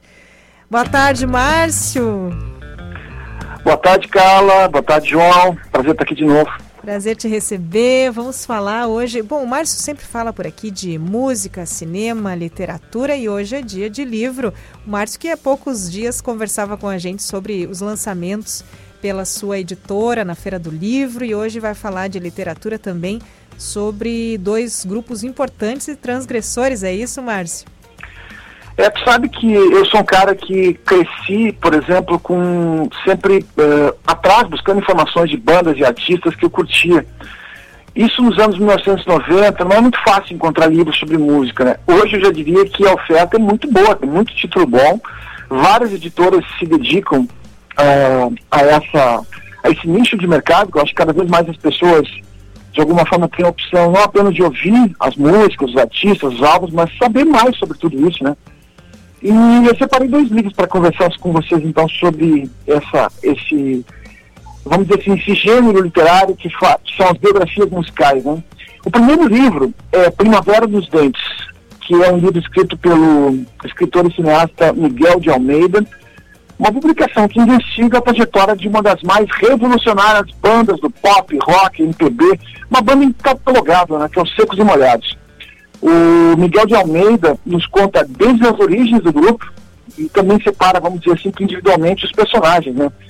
E quando ele fala, por exemplo, do João, João Ricardo, que era o principal compositor dos Secos, é impossível, por exemplo, não falar de seu pai, que é o poeta intelectual de esquerda, marxista convicto, João Apolinário, que se mudou, eh, um português que mudou para o Brasil, fugindo do, do, da ditadura de, de Antônio, Antônio Salazar em Portugal, né? E de alguma forma também ca acabou caindo aqui no jornal Última Hora, como editor de arte, coisa e tal. É, e claro, ele também fala de Mato Grosso, bom, esse responsável então pelo corpo físico da banda, né? Que é, sem sombra de dúvida, um dos artistas mais transgressores da nossa história, um cara que de alguma forma, com aquela, aquele mise-en-scène cênico, a maquiagem, figurino, é, de alguma forma revolucionou e, e transformou a música brasileira nos anos 1970 como os nossos grandes intérpretes, vamos dizer assim, né? Sim. Primavera dos Dentes, é, de Miguel Almeida, é um livro da editora Três Estrelas, que eu recomendo demais para quem gosta de música, para quem quer saber mais sobre secos molhados. Fala de bastidores de gravações, é, aponta também as causas da dissolução dos secos. Olha, é um livro sensacional que eu estou aqui quase no fim já e recomendo demais para vocês. Olha só, eu lembrando aqui de algumas declarações do Ney sobre os secos, esse período, ele falando que não tinha muito controle, que tinha um saco de dinheiro no, no apartamento, que cada um pegava um pouco quando precisava. Imagina a situação, né? Deu problema, né? Deu, não, desentendimento. E, e, é, e veja bem, o Ney era um cara que é praticamente um hippie, né? Que vivia do seu artesanato, que fazia pontas no, no teatro, algumas peças que, que sobrevivia da ajuda de amigos, né? Porque não tinha dinheiro para comprar um prato de comida por muito tempo. E de alguma forma, uh, depois toda essa, essa loucura, né? Imagina que no Brasil, nos anos 1970, quem vendia mais discos era o Roberto Carlos, que alcançava cerca de 300 mil cópias. O Secos vendeu no seu álbum de estreia um milhão de cópias. Ele simplesmente virou de cabeça para baixo o mercado, né? Imagina. Então, foi um fenômeno sem precedentes que, de alguma forma, também uh, falava de comportamento, tinha outras transgressões, até o próprio fato de ser uma banda incatalogável, né? Porque mexia em PB, também trazia referência da música portuguesa, uh, da música espanhola, da música latina, do rock and roll, da MPB, enfim, uma banda, sem sombra de dos maiores, dos maiores bandas da nossa história. Eu me, sempre me deparei um fã e é uma das minhas preferidas desde sempre, né? Olha só, e... eu lembro. Opa, desculpa, Márcio. Não, pode prosseguir. Não, não, é lembrando também da, dessas polêmicas em torno da, da, da, inovação que o, que o Secos trouxe e que talvez tenha sido copiada, por exemplo, o próprio Kiss, o pessoal comentando né, sobre essa questão da maquiagem, enfim, polêmicas aí, né, Márcio? Não dá para negar que elas existem, né? É, o lance tu quis a dica lenda urbana, né? Porque na verdade o rock já estava entrando nessa jogada do glam rock de, de. O David Bowie já trabalhava com maquiagem, uh, o Alice Cooper já fazia isso, já tinha toda uma jogada. O, o, a referência do Ney também passa muito pelo teatro, que ele era ator, que era um cara que já, já, já trabalhava com, com maquiagem, com glitter, aquela coisa toda, né? Uhum. E na verdade a maquiagem foi uma ideia do fotógrafo, né? Que fotografou a banda ali, coisa e tal. E, e, essa linha do tempo aí entre quem foi o primeiro, certamente foi uma das primeiras, mas eu não acredito na, nessa lenda urbana de que o Kiss copiou eles, não. Mas enfim. a, última, a última que eu lembro foi a do. uma publicação, uma foto com um nu frontal e ele disse bem tranquilamente, né, esses dias, não, aquilo não me não me não me, me incomodo com isso. Eu só ia mandar para um para um lado e mandei para outro, saiu na rede social por engano, Sim. mas ele nem bola deu. É o Ney, é, o Ney. O Ney é uma figuraça, né? Bom, Carlos, e outra dica aí para quem gosta de rock internacional é Somebody to Love, o primeiro lançamento da Belas Letras de uma série chamada uh, Som na Caixa, que vai trazer uma série de, de bandas, artistas ligados ao universo do rock, né? E, pô, o pacote dele tá bonito, ele vem com uma série de, de itens, assim, uh, uh, marcador de página temático, uma caderneta, um bloquinho de anotações, um pôster, um fanzine, e a publicação muito bem editada, né? Pois, Somebody to Love foi escrita a quatro mãos por Matt Richards e, Mark Langton, e além de, vamos dizer assim, falar da trajetória do Queen, né? Uh, um dos quartetos mais celebrados do rock mundial, também faz contextualizações históricas, apresenta, por exemplo, uma espécie de linha do tempo da AIDS, aí fala do paciente zero, que talvez tenha contaminado o próprio Fred Mercury, também fala da transgressão do Mercury, do, do lance da sexualidade, de como ele lidou isso nos anos 1970, do quanto ele foi inovador e do quanto ele tinha motivos para esconder sua homossexualidade, né, que foi uma coisa que sempre ficou velada no Queen, uh, e de alguma forma uh, os autores eles investigam muito isso e o livro é muito bacana por isso, né, porque na verdade não é um livro apenas que fala de música, da, da obra do Queen, da atuação em estúdio, quem compôs o quê mas também fala dessa jogada de sexualidade, uh, do, da própria jogada do, do, da, do nascimento do, da AIDS, uma investigação né, nos Estados Unidos e, no, e, na Inglaterra dos anos 1970. Então o livro é muito bom, muito bem escrito. Eu diria que uma leitura que vai além da música. Eu acho que esse é o grande barato, né? Não é só centrado na, no lance musical. E para mim também ele é uma, ele, ele, ele é uma ele desconstrói muito daquilo que você viu em Bohemian Rhapsody, né, que é o filme, que tem uma série de erros cronológicos, que os, os fãs mais ferrenhos eles ficaram realmente muito, muito chateados com, com como, como algumas coisas foram mostradas no filme, e, e o livro, de alguma forma, ele corrige esses equívocos, né? E eu recomendo demais para quem gosta de Queen, que é esse livro chamado Somebody to Love, editora, editora Belas Letras, escrito por Matt Richards e Mark, Mark Langthorne. Fiquei curiosa que o Márcio Grings sabe vender uma ideia, hein, Márcio Grings? Como é que é? Tu sabe vender uma ideia, Márcio Grings, sabe vender uma...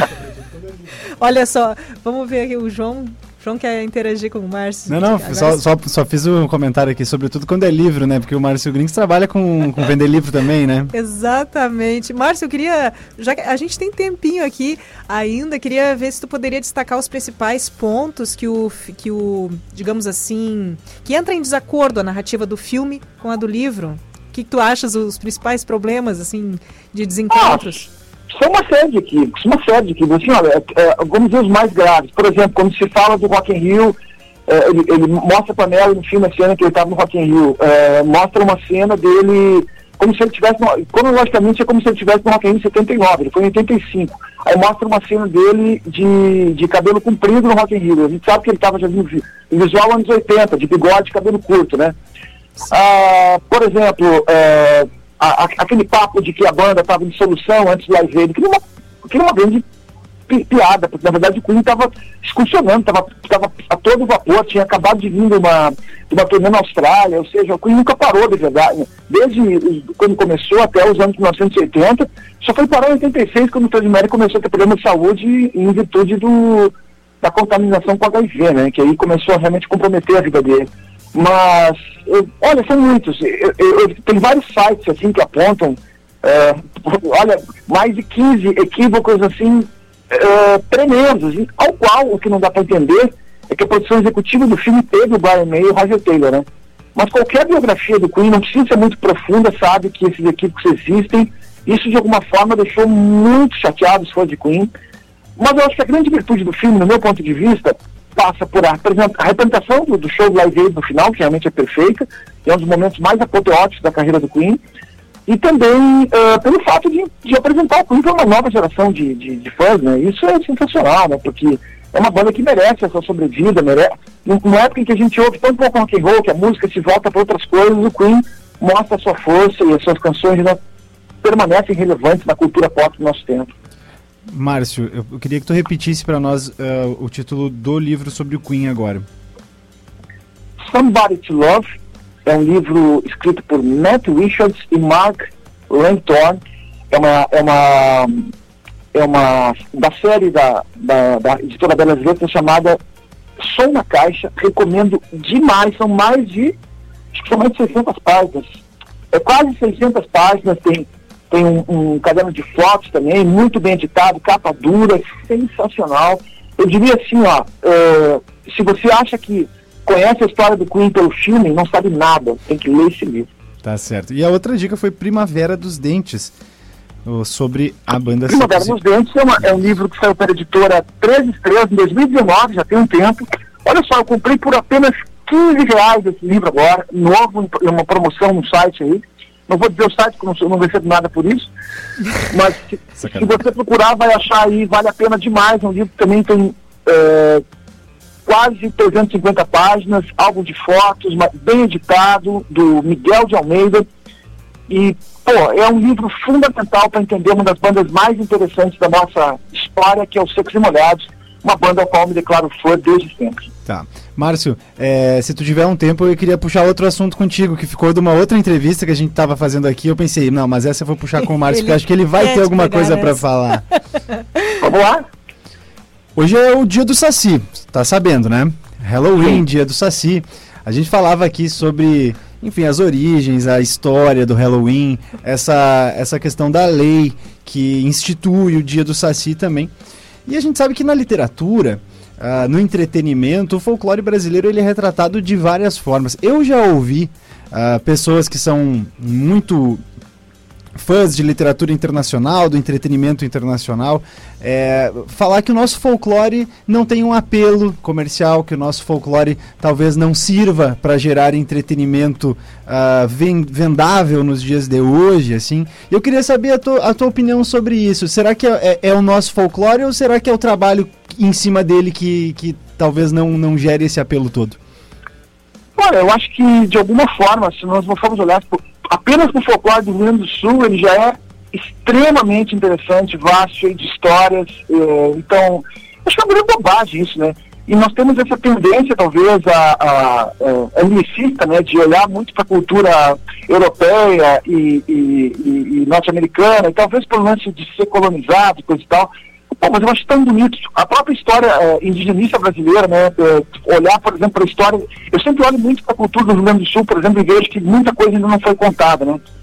Acho uma grande bobagem, sinceramente, viu? Vamos lá. E essas lendas, por exemplo, vamos, vamos ler João Simões Neto aí, que tem tanta coisa bonita, por exemplo, eu estou falando só de Rio Grande do Sul, para não expandir muito, né? Uhum. E quanto ao Saci Pererê que tu citou, pô, eu sou colorado também, né, cara? Eu acredito demais no Saci Pererê, né? Vamos lá. Acho que é uma lenda bonita demais para para arrefecer, né, para não, não ser contado. É verdade, eu concordo com o Márcio. Queria, queria ouvir uma, uma palavra do Márcio sobre, sobre essa questão né, do, do Halloween, que, que foi tão comentada hoje. Saiu matéria no diário também uh, refletindo sobre essa data. E sobre o Halloween, eu queria dizer o seguinte: eu não tenho nada contra. Acho bacana todo esse lance de, de, da cultura pop, de como isso de alguma forma se universalizou, né? Até porque realmente o mundo nunca ficou tão pequeno, né? Tudo, tudo é possível, podemos estar em todos os lugares, né? Mas é, é, é, não vejo isso de uma forma depreciativa, eu acho que na verdade nós podemos até unir as nossas próprias lendas e de alguma forma construir o nosso Halloween aqui, né? De uma outra forma, forma mais, mais vamos dizer assim, folclórico brasileiro, né? Mas enfim, é, esse, debate, esse debate é bom, viu? Pode, dá, dá para expandir bastante, mas o que eu digo com toda certeza é, pô, nós temos as lendas brasileiras não são nacionais. Eu até preciso revisitá-las, eu diria. Tá certo. Ele estava preparando essa pergunta para ti desde o início, acho que foi 13 e meia, né, que a gente entrevistou a Evelyn. É, que o tempo, o tempo de cada bloco aqui não é muito extenso, tanto quanto a gente gostaria de explorar os assuntos com as pessoas, né? E a Evelyn deu uma aula pra gente aqui sobre Halloween, trouxe várias etapas, né, uh, das, comemorações que envolvem o que acabou sendo chamado de Dia das Bruxas. Eu pensei, não, a oportunidade que eu vou ter de continuar falando sobre folclore, sobre é, Halloween, Dia do Saci, com certeza vai ser com o Márcio Que é um cara que, que gosta uh, de cultura, é, tenho certeza que de folclore, entretenimento, então é legal poder expandir os assuntos também, não querendo tomar o tempo da tua coluna, né, Márcio? Olha, é um prazer conversar. Ontem eu tive aí no programa do, do Careca, que foi o, o sábado que ele faz, aí, que eu não recordo o nome. É, teve eu e o Ronaldo Lipo e mais Mixtura. É, mais o Leandro tocando, coisa e tal. Eu falei três minutos no programa de meia hora. Hoje eu consegui falar sete ou oito aqui, dez, eu acho. Então tá acho certo. Até mais. Tem... Márcio, aliás, tu tá, tu tá nos devendo uma, uma, visita, né, no estúdio aqui no domingo. Vamos fazer no momento certo, será um prazer aí. Pô, o estúdio de vocês é muito bacana, viu? Vou dizer que me senti muito à vontade aí, já tive duas vezes aí. Ai, que legal. E, e tive outras seis ou sete pelo telefone com vocês aí, então, de alguma forma eu tô no estúdio e esse estúdio tá muito legal. Nossa. Eu, eu gosto do cheiro do estúdio, cheiro de estúdio de rádio pra mim é como chega do meu lado, assim, então fico muita vontade. Sim, Nossa audiência boa. fica curiosa para saber. Não, né? eu digo aqui, me, me, me surpreendi, eu digo, nossa, já seis ou sete vezes que o Márcio é, contribui aqui com a gente no domingo. É, o nosso programa está fazendo dois meses, Carla. Meu Deus, como passou rápido. É. Parece que foram menos vezes, Márcio. Parece que foi é. ontem que eu conversei contigo. Márcio, vamos lá. É, a passagem do tempo é um a passagem sempre super mistério, né? às vezes parece que demora a passar, às vezes parece que passa rápido demais. Com é certeza. Márcio, mas deixa os teus contatos aí, para quem quiser saber mais sobre a tua produção, teus conteúdos, como te encontrar. É, eu sempre digo o seguinte, lá nas minhas timelines, lá no Facebook, Márcio Grins, quem quiser seguir, sempre tem alguma coisa falando de música, cinema e literatura.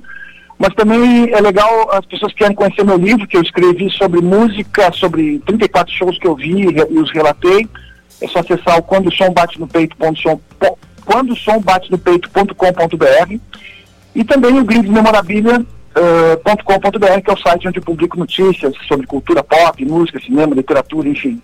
É isso. Muito obrigado, bom domingo para vocês, bom programa, sempre um prazer estar por aqui. Obrigada, Márcio. Um bom restinho de domingo. Companhia CDN. Agora é 16 horas 40 minutos. Temperatura em 33 graus. Eu sou João Pedro Vandersan. Siga com a gente.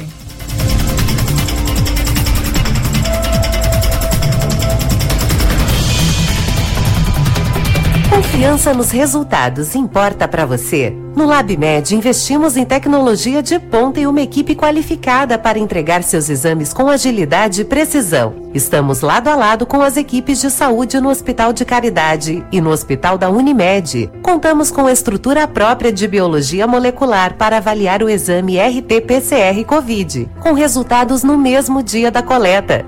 Se importa para você, o LabMed descomplica.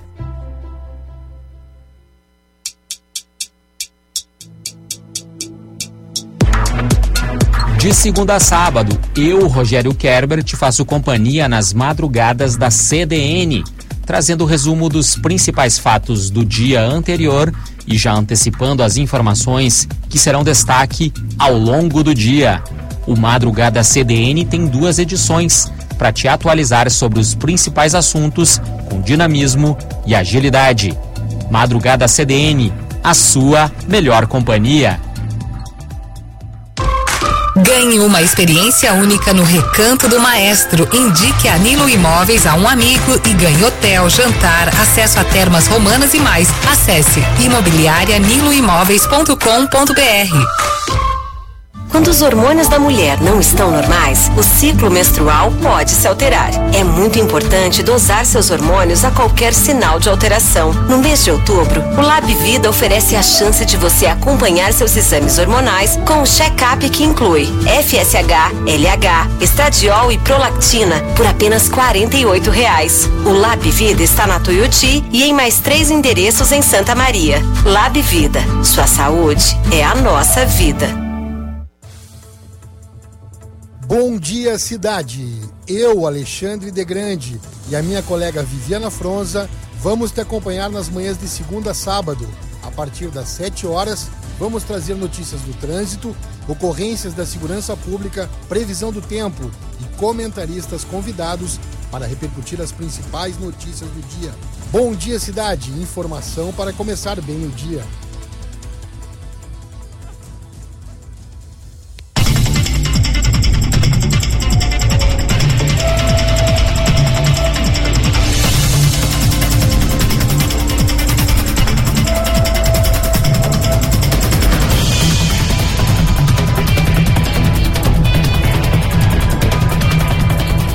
Companhia CDN, estamos de volta pela 93.5. Você também pode acompanhar a CDN a partir dos players no Diário de Santa Maria, no site do Diário, diariosm.com.br e também em bay.net.br. A temperatura em Camobi agora é de 32 graus. Previsão não marca chuva para a noite de hoje, apesar das nuvens que ocupam o céu uh, parcialmente. E amanhã Previsão muito parecida, as mínimas de 18, máximas de 32 graus. E olha só, a gente está com o editor de cultura do Diário de Santa Maria na linha, o Cassiano Cavalheiro. Ele que nos fala mais detalhes sobre um assunto que ainda vai dar muito o que falar, uma, uma personalidade né, que vai dar muito o que falar. Professora de música que representa Santa Maria no The Voice é a Dida Larrusquem. Falei certo, Cassiano? Bem-vindo. É, isso aí, bem, obrigado. E oi para Carla, oi João, oi para todo mundo que está nos ouvindo. Olá. E foi uma surpresa, gente. Não sei se vocês assistiram, foi na quinta-feira à noite que foi ao ar ou se vocês assistiram depois em algum vídeo. Eu vi mas... algum vídeo, eu vi edições, eu vi um monte de coisa dela. Tô seguindo ela Sim. no Instagram, é. tudo isso sabe que eu fui pego de surpresa, eles não podem falar, né, que eles foram, não pode dar spoiler nenhum. Faz parte do contrato, depois que eles passam, eles já não podem falar mais nada. E a Dida, uh, ela mora aqui em Santa Maria desde 2012 e ela é muito atuante aqui no cenário cultural de Santa Maria, né? E eu tava distraído, eu tava com a TV ligada, porque apesar de eu gostar de ver muita série, eu me sinto conectado, assim, com, com, com todo mundo quando eu vejo alguma coisa da TV aberta, sabe? Tipo, só uhum. pra sentir assim, ó, estou estou conectado com as pessoas que estão assistindo isso também. Cultura e, pop, né, Cassiano? Tem que estar tá ligado, né? Isso aí. E reality show é uma das poucas coisas que me mantém na TV aberta. Então eu estava assistindo, mas eu estava meio distraído, assim, ela estava cantando, me chamou a atenção a voz. E nossa, que voz bonita. E quando ela quando acabou de cantar e que ela falou o nome dela, aí deu um estalo. E digo, é a Dida, Larros. Aí eu, eu lembrei desse sobrenome, sabe? Aí eu fiquei prestando atenção, daí assisti o vídeo de novo, e daí eu comecei na correria para publicar a matéria. E mesmo publicando depois da meia-noite, a matéria teve muita repercussão aí no, nas redes do diário. Foram mais de 4 mil curtidas no Instagram, mais de 40 mil alcances lá no Facebook, mais de mil curtidas. E, e o pessoal assim se emocionou bastante, né? Ela virou as quatro cadeiras dos jurados, eh, os quatro brigaram por ela, ela cantou Chovendo na Roseira, do Tom Jobim, e a Dida ontem ela abriu uma live também no Instagram, no perfil dela. Infelizmente ela não pode deixar salvo, mas ela fez uma transmissão ali que ela interagiu com o público. Cantou de Regina até Luísa Sonza, para mostrar assim, o quão eclética ela é. E ela falou dessa escolha também da, da música do Tom Jobim, porque o pai dela é músico também, inclusive faz doutorado aqui em música na, na FSM, onde ela também estuda.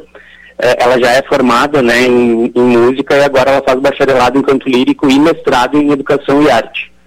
E ela contou que essa música é especial para ela porque ela ia dormir, os pais dela colocavam essa música para ela dormir. Ela, ela dormia, as canções de ninar dela era ao som de MPB, era um CD cheio de MPB e essa era uma das músicas que fazia a trilha sonora lá da pequena Dida quando ela ia dormir. Ela contou essa história ontem ali no, na live do Instagram dela a gente traz mais informações na matéria de amanhã, apesar de estar hoje também uma nota no Zoom, né, falando quem que é essa, essa artista de Santa Maria, que está representando o Rio Grande do Sul e Santana do Livramento, que é a cidade natal dela.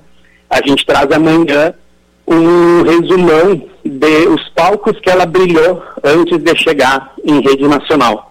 A gente faz uma trajetória, a primeira aparição dela no Diário de Santa Maria foi em 2013, e daí a gente conta direitinho tudo que ela andou fazendo aqui. Ela é professora de música, ela faz parte do Voca Pampa, que é um grupo vocal daqui que é muito legal. Ela já cantou no Enarte, Enfim, ela fez um musical, o Chicago, Chicago in Concert, aqui em Ah, Santa esse- Maria. Foi esse eu assisti, achei sensacional. E ela, se ela é protagonista e, e é um Isso. destaque enorme nesse, nesse musical, né, Cassiano? Tu lembra disso, João? Foi em 2018. Uma das coisas mais incríveis que eu já vi ao vivo foi essa montagem do Chicago e, e em, em especial a performance da Dida. E quando eu. Eu não associei o nome à pessoa quando eu fiquei sabendo do The Voice, né? Ah, E eu, eu olhava pra ela, ah, é uma, uma, uma menina de Santa Maria, cantora, canta muito bem. Depois que eu, que eu li na matéria que, que tinha montagem, tudo fez sentido. É a- aquele, aquela força da natureza que é a Dida, que no Chicago eu já tinha reconhecido, né? Sim, Guri.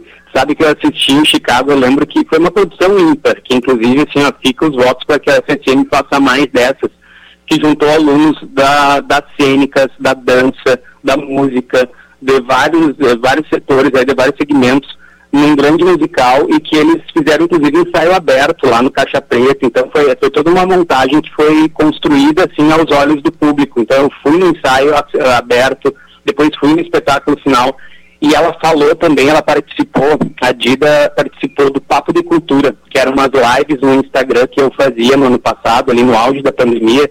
A gente fez uma série eh, de papos de cultura com pessoas daqui. E ela foi uma das convidadas, e eu lembro dela falar o quão foi importante ela ser uma mulher negra, uma artista negra, fazendo o, a protagonista do Chicago, que no cinema ficou eternizado por uma mulher loira, né, que era a Renée Zellweger. E ela emprestou toda essa negritude dela, esse empoderamento para uma Roxy Hort, que é negra. E isso foi, ela disse que foi muito emocionante ver o tanto de meninas negras que foram até o centro de convenções, assistiram ela e que ficaram emocionadas, arrepiadas de ter tão próximo assim um exemplo de negritude, de protagonismo no palco. E ela falou que sabe o quanto isso é importante, ela ocupar esse espaço, ela, ela tem noção dessa responsabilidade, sabe? Eu lembro dela falar isso. Sim, Cassiano, para quem eventualmente, a partir de agora, se interessou pelo The Voice, porque afinal a Dida está lá, representa a cidade, representa também Santana do Livramento. Para quem quer se situar em tudo isso que está acontecendo, quais são os próximos passos? O que, que vai acontecer a partir de agora com a Dida e Então, The Voice? É, o The Voice é um programa que vai ao ar terças e quintas, tá? Na Rede Globo de televisão.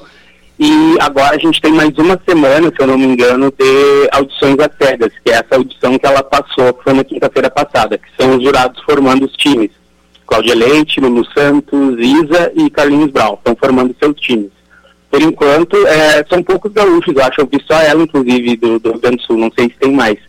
Mas a próxima fase que ela participa são as batalhas, que daí são três pessoas do mesmo time, que cada um defende uma música e os jurados salvam uma pessoa dessas três. Então, ela falou ontem, inclusive, no- na live que ela fez no Instagram, que ela já está se preparando para a próxima etapa, mas ela não também não, não pôde dar spoiler assim do que, é. que ela vai escolher Cassiano, cantar.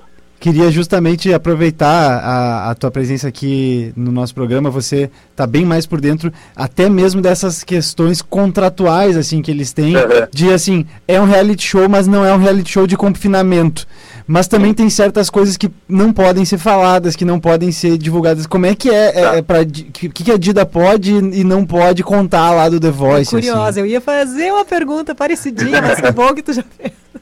É, ela não pode, basicamente, ela não pode fazer nada em vídeo, tá? Ela não pode participar de vídeo de outras televisões, mesmo de afiliadas, tem todo um processo ali que precisa de liberação. Então, em vídeo, a gente não pode contar com ela para nada por enquanto, enquanto o programa estiver no ar, enquanto ela, enquanto ela estiver na competição. para o jornal impresso, a gente já está em contato com a assessoria do The Voice para que ela fale com a gente, inclusive para a rádio também, para ver se a gente consegue ligar para ela e conversar. Isso nas próximas semanas, via assessoria, eles conseguem fazer isso para nós, porque não é vídeo. E em termos de informação, ela não pode contar também se passou, se não passou, que música vai cantar, que música não vai cantar, como vai ser o repertório. Isso tudo é sigilo, porque o programa, até um certo ponto, ele é gravado e depois ele passa a ser ao vivo, porque daí tem a, a interação do público, com votação eh, das pessoas de casa, né, pela internet, para ajudar, então, a, a compor ali os finalistas. Isso acontece lá na semifinal. O programa deve encerrar ali, acho que mais ou menos na noite de Natal, um pouquinho antes, ou talvez na noite do dia 24 mesmo, deve ser a grande final do The Voice.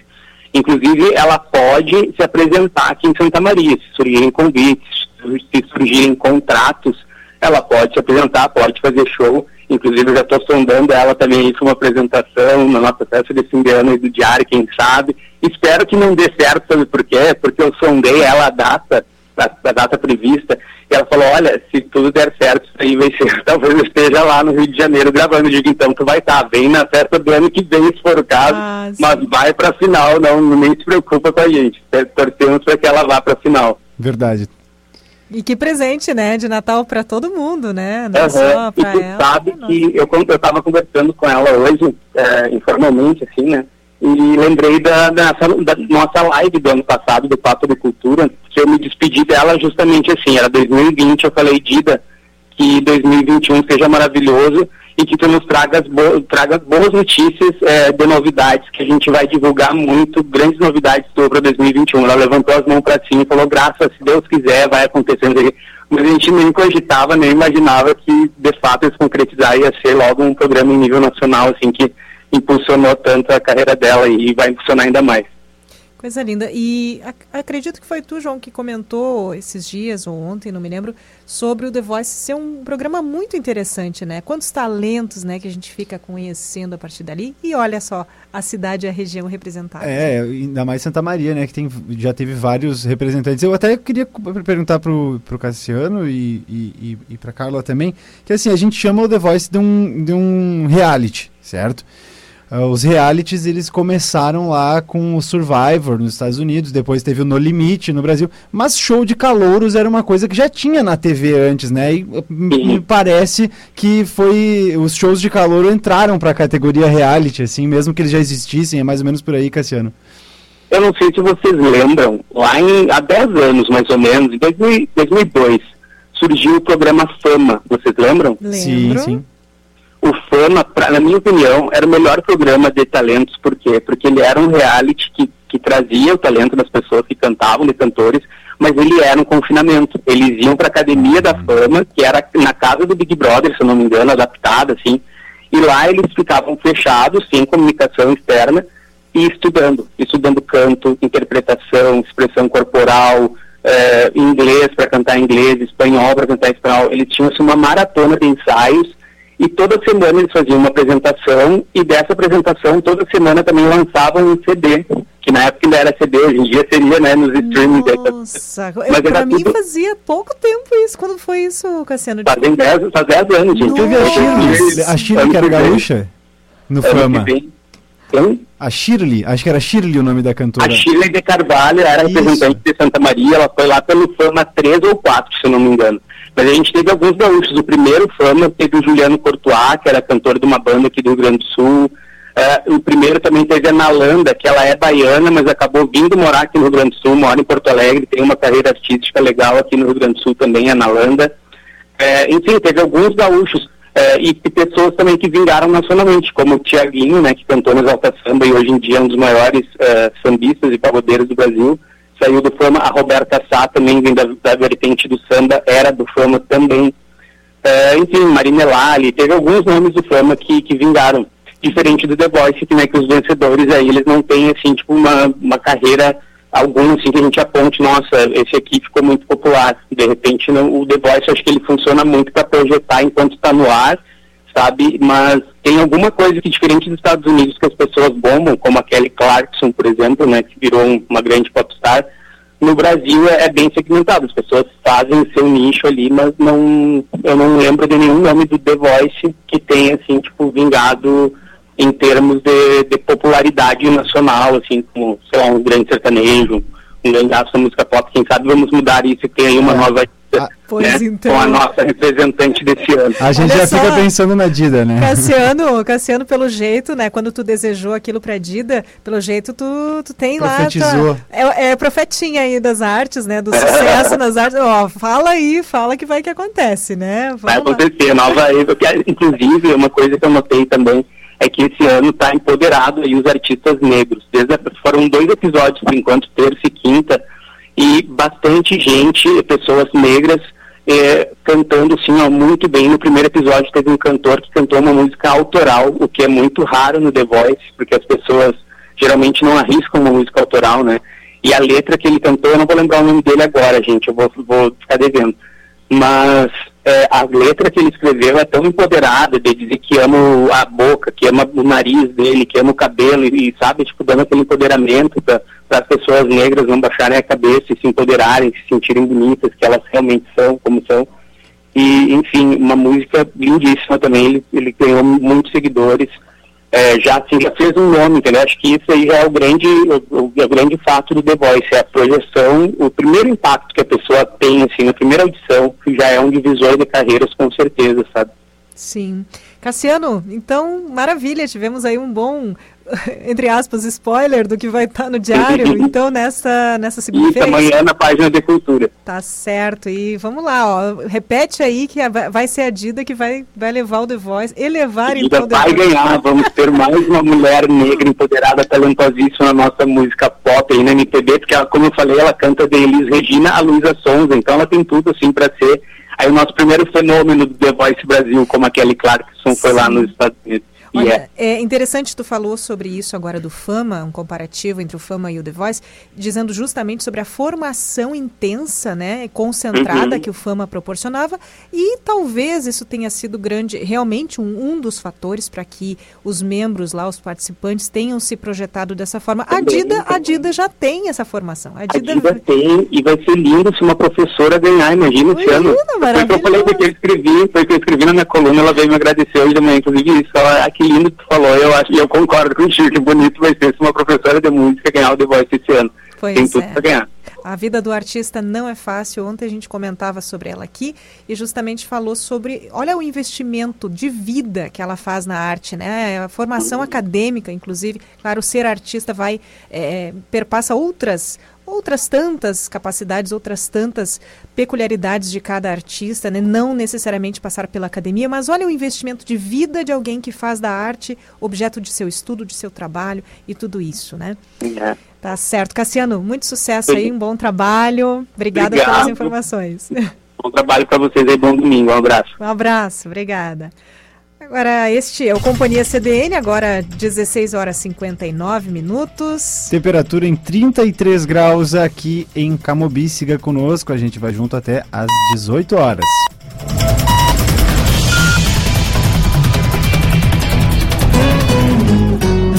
Na obra, na casa, no jardim, no seu dia, para solucionar, para trazer alegria e deixar o seu espaço muito mais feliz. Estamos aí. Andando Camobi Máquinas, a locadora de Camobi. Para não complicar, para simplificar, ligue 30 29 22 51. Andaime Camobi Máquinas, a locadora de Camobi.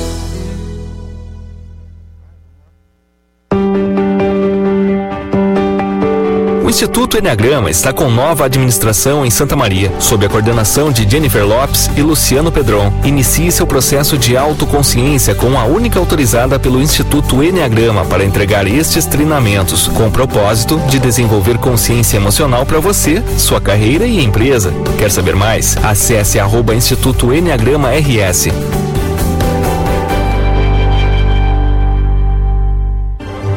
Nossas cascatas de chocolate já estão funcionando. Quer saborear um fondue com frutas frescas e chocolate de qualidade belga? Zero gordura trans, zero gordura hidrogenada e muito cacau? Na fábrica de chocolate do Shopping Praça Nova, você encontra diversos sabores de fondue. Ah, tá afim de uma sobremesa mais geladinha? Peço gelato natural, feito 100% com fruta. Fábrica de chocolate. O melhor fondue do mundo, no Shopping Praça Nova.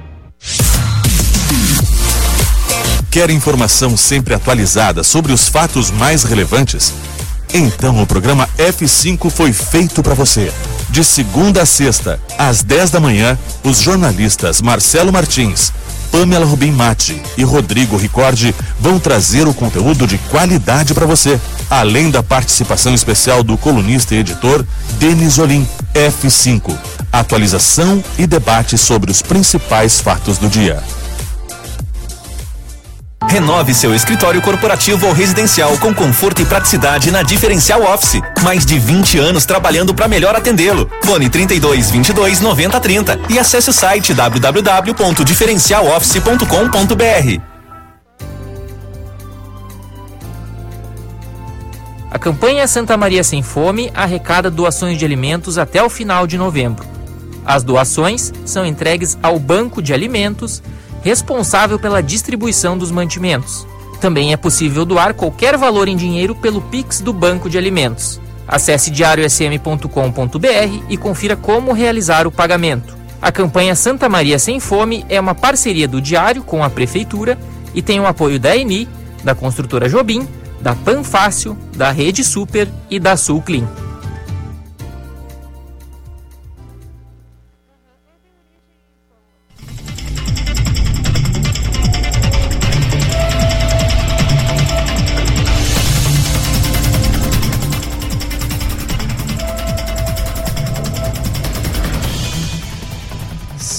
Estamos de volta com o Companhia CDN por aqui na 93.5. Ah, re- retomando aqui o. A gente estava acompanhando o placar de Grêmio e Palmeiras, que está no intervalo, o Grêmio tomando a virada. É, Rafael Cavalcante Veiga ah, marcou ah, os dois gols após os, ah, os acréscimos aqui, né? Então, 2 a 1 para o Palmeiras em cima do Grêmio, o Grêmio que joga na arena. Agora são 17h13, temperatura em 33 graus aqui em Camobi. Eu sou João Pedro Vandersan, comigo a Carla Torres. Então vamos lá, você pode participar pelo 99136-2472, 99136-2472, Companhia CDN, que tem edições sempre aos sábados e domingos, nos sábados das 16 às 17h30. Você participa no sábado por vários canais, aí você nos assiste pelo YouTube, pelo Facebook, interage nos comentários, a gente está sempre por lá, recebendo, interagindo com vocês, né? Também no, claro, 93.5 FM e nos canais 26 e 526 da NET. No domingo a gente tem o nosso WhatsApp para se comunicar com vocês. É 991362472 e também você nos, nos ouve não só pela 93.5 FM, como também pelos players da rádio nos sites diariosm.com.br e bay.net.br. Carla, eu queria fazer, eh, fazer um breve comentário aqui sobre esse contato do ouvinte com a gente, uh, principalmente sobre o bloco Empreender pelas Redes, que é o bloco que a gente vai apresentar agora. Por quê?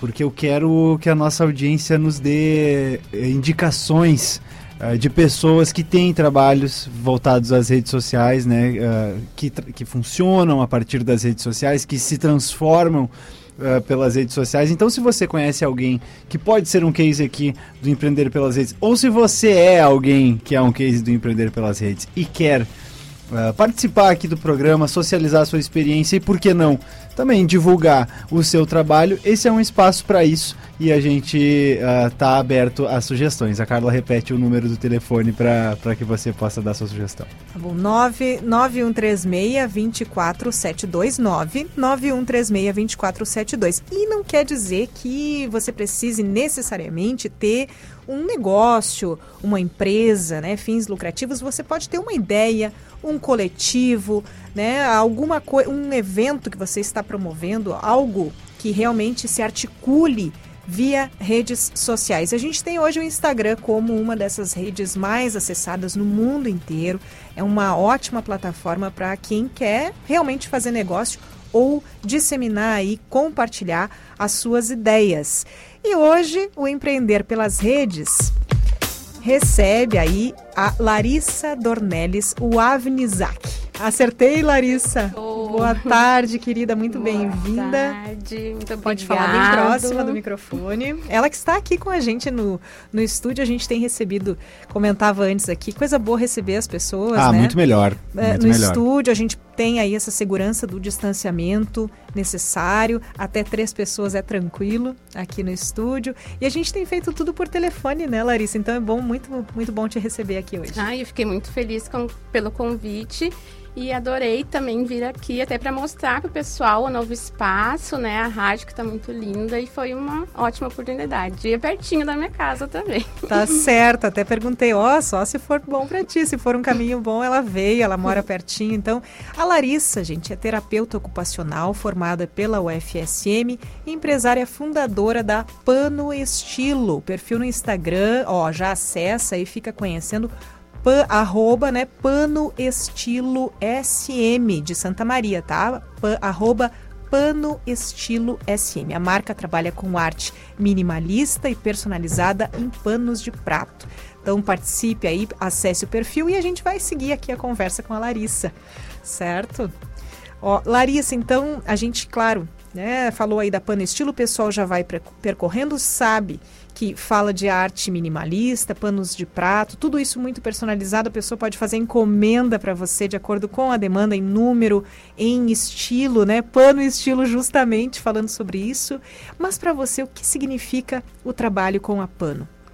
Olha, o trabalho com a Pano, ela foi assim um empoderamento, né? Uma nova descoberta uma adaptação também na minha vida, porque como foi uh, surgiu bem na época da, da, dessa explosão do, do vírus, né, corona, então foi algo assim, uma descoberta realmente. Tive que começar do zero, né, mas assim, ela mudou a, a minha vida. Eu até então estava encantada, sou até hoje, né, pela terapia ocupacional.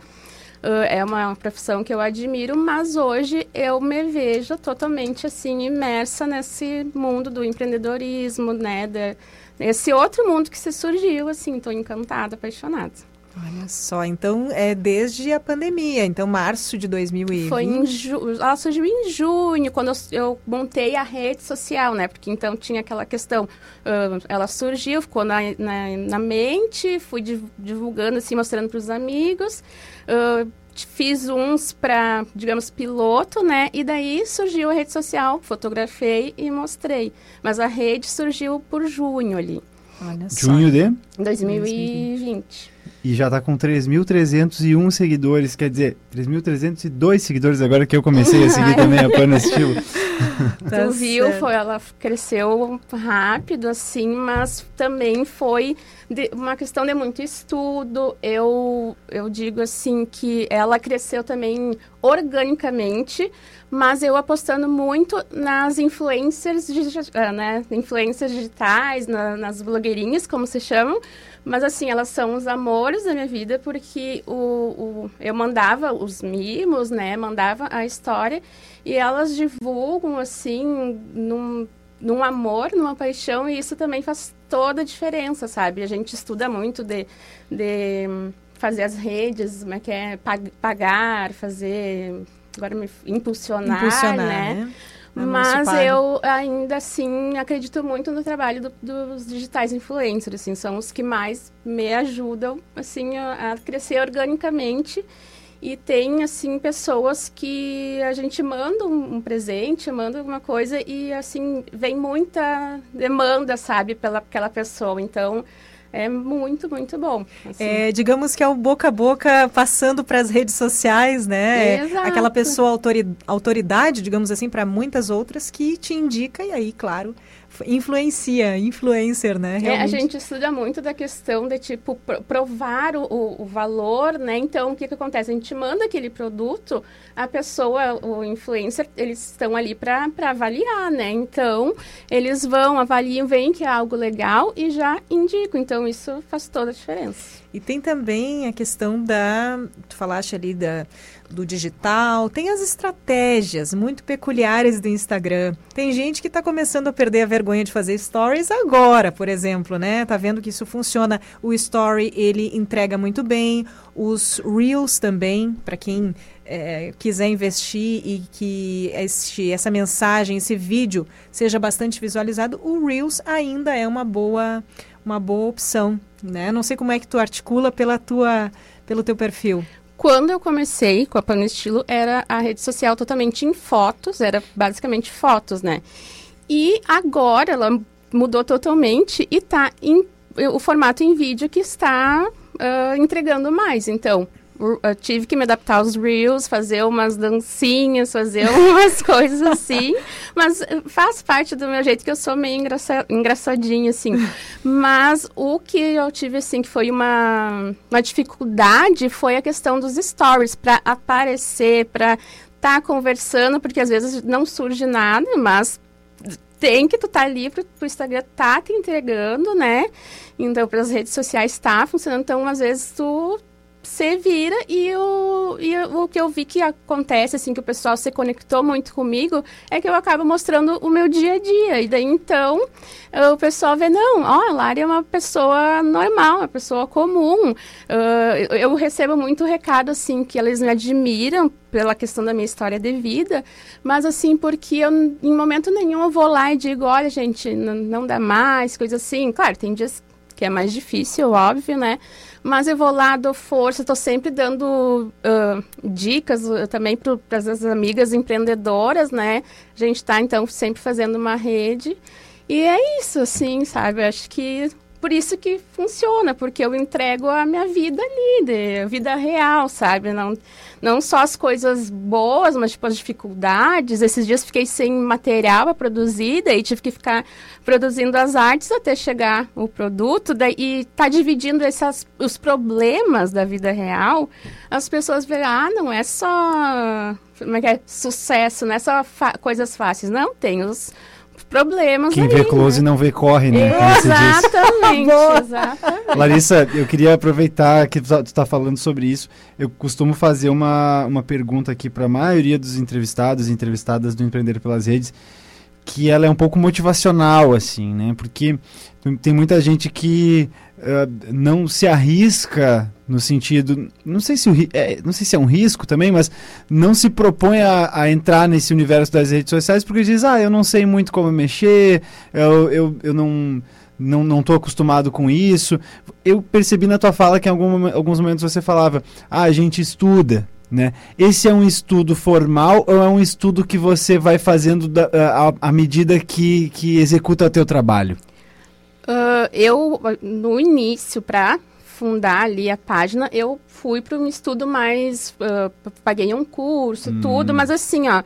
Uh, foi a única vez e hoje o que mais me ajuda é a questão por, por eu olhar uh, esses assuntos, então sempre o, a rede social me entrega mais sobre isso e eu vou também procuro nas uh, hashtags uh, empreendedorismo e coisa assim, e vou dando uma estudada mais ali, com o que eu tenho, com, com o celular, assim... Uh, o próprio hoje... Instagram ensinando a usar o Instagram. Exato, os pessoais do Instagram ensinando outras pessoas a usar o Instagram, exatamente isso, e é isso que me ajuda, daí vou vendo, vendo, vou testando, vejo que aquilo dá certo, às vezes não entrega do jeito que é, então, mas assim, é testes e testes essa vida. A Larissa, ela adiantou uma uma resposta que eu ia pedir para ela no final, que a gente estava programando para o final, que é as dicas, né, para quem está começando, para quem está. Mas é isso, gente, maravilha, né? Porque fala, é, eu ia perguntar também sobre essa rotina dela, perguntei, na verdade, mas ela já abriu muito mais essa questão sobre as dificuldades, sobre o que, que funciona, mostrar o dia a dia.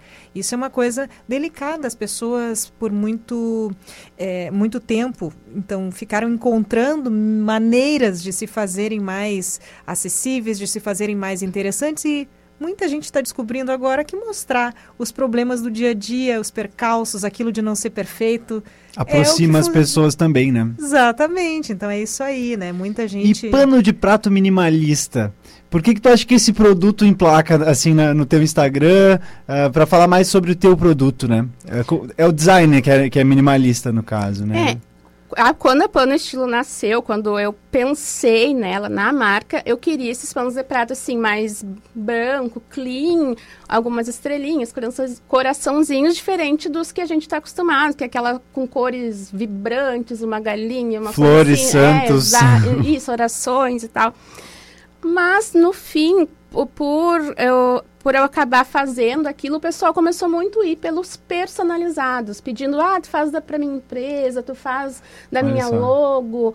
E daí, o, o que eu queria, no fim, eu deixei um pouquinho pro lado e fui pro, pro que meus clientes estavam buscando. Mas, claro, eu, uma hora que outra sempre produzo algum, assim, que eu acho que vai, né interagir, vai engajar e tem e muitos clientes que vêm com umas ideias assim, eu só tenho cliente assim criativo, sabe? Vem com umas ideias, eu vou lá, sento, boto no computador, eles é isso e foi, sabe? E a minha curiosidade, é, tu falas assim sobre essa adaptação, né? Afinal, o que, que o cliente precisa ou quer, mas o que, que tu queria? Ou o que, que tu com frequência quer fazer? É engraçado isso, porque até agora eu estava refazendo a, a logo, tudo, né? Porque a logo que eu criei lá no início foi totalmente mais geek, mais net, tanto que se a gente vai ver ela hoje tem os, o coisinho do Harry Potter e tal.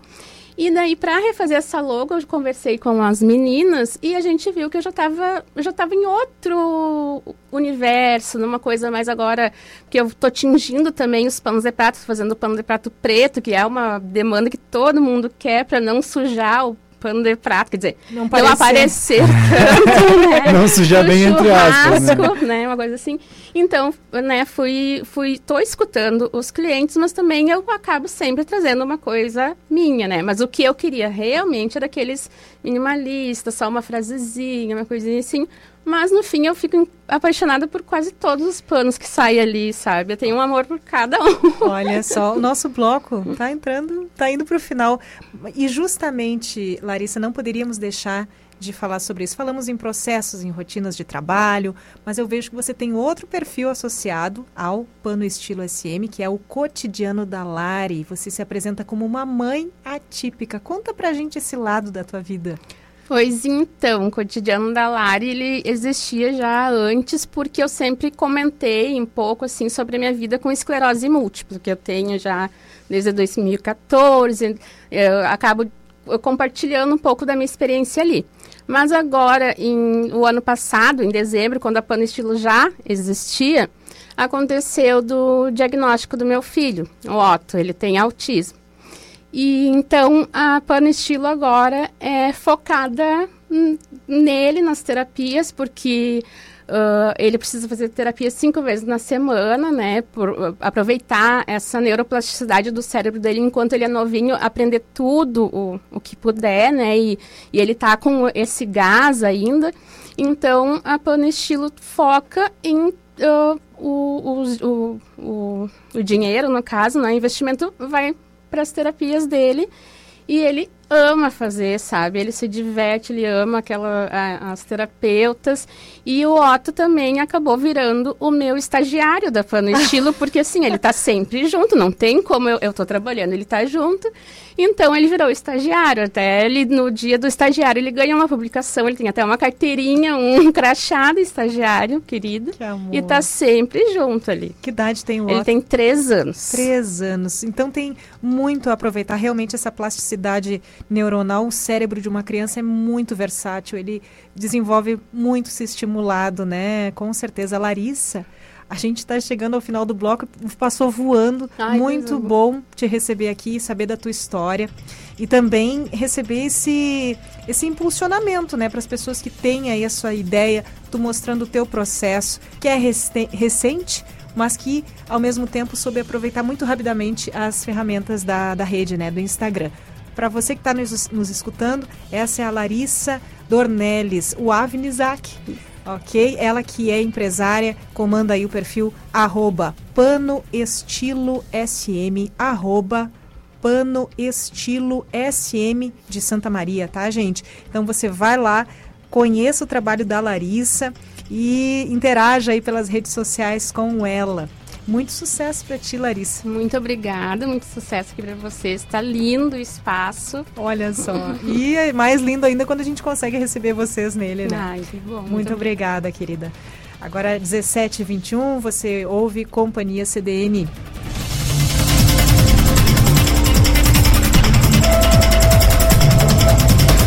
Execução de reabilitações orais fixas em desdentados totais e quase totais em um dia, com uso de implantes e cirurgias guiadas. Qual a vantagem? Sem incisão, sem dor, sem pós-operatório. É a técnica mais avançada do mundo atualmente.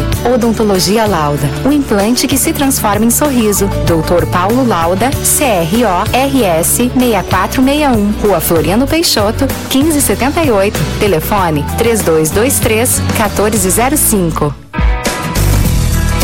Comece o segundo semestre do ano matriculado na graduação que pode mudar a sua vida. Vem pra Ubra! A prova é online e dá para usar a nota do Enem. Além disso, você encontra vários formatos de desconto para transformar o seu sonho em realidade. Presencial, EAD ou semipresencial. Na Ubra, você estuda do seu jeito. Na Ubra, você encontra o seu futuro. Você está preparado para descobrir os sabores do coração do Rio Grande? Então pode chegar, pois já começou o Tour Gastronômico de Santa Maria. Até 31 de outubro, são mais de 20 estabelecimentos participantes, com o melhor da cozinha santamariense e promoções exclusivas. Para saber mais, acesse toursm.com.br e bom apetite! Primavera chegando e o frio se retirando. Não perca os descontos de 20% à vista ou 10% no prazo, que a Super Colchões tem para garantir noites tranquilas de sono para você e sua família. Conheça a variedade de produtos que a loja preparou para garantir sua saúde durante o sono com a qualidade e garantia das melhores marcas. Super Colchões, há 35 anos, uma escolha inteligente. Riachuelo, esquina Tuiuti, fone 32 21 80 35. Práticas sustentáveis. Ações para um mundo melhor. Dicas para a escola desenvolver atitudes de sustentabilidade. Cultivar uma horta coletiva nos fundos da escola ajuda os alunos a terem contato com a terra e a estimular o consumo de vegetais. Também pode ser criado um sistema de captação da água da chuva, que pode ser usada para regar as plantinhas da horta. Além disso, a escola pode instalar lixeiras de coleta seletiva e ensinar técnicas de reciclagem aos alunos.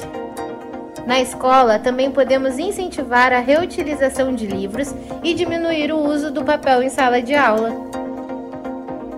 Acompanhe mais dicas na semana que vem e veja também mais práticas sustentáveis no site h2hoje.com. Uma iniciativa diário. Prefeitura de Santa Maria. Corsan, evoluir nos define e Governo do Estado do Rio Grande do Sul. Novas façanhas.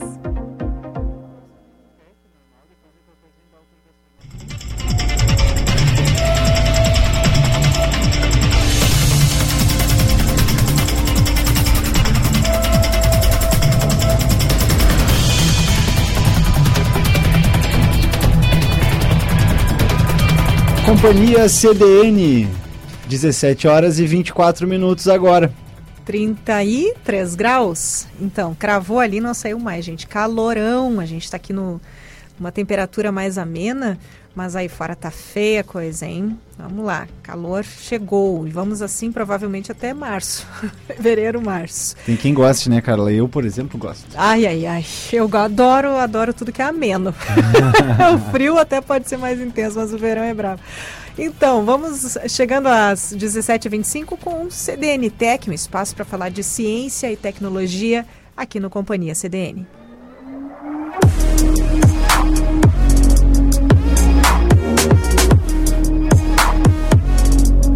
Os carros elétricos são o futuro, com o preço da gasolina subindo sem parar, não é mesmo? É, foi assunto ontem por aqui o preço da gasolina, boletim inclusive do Denis Olim.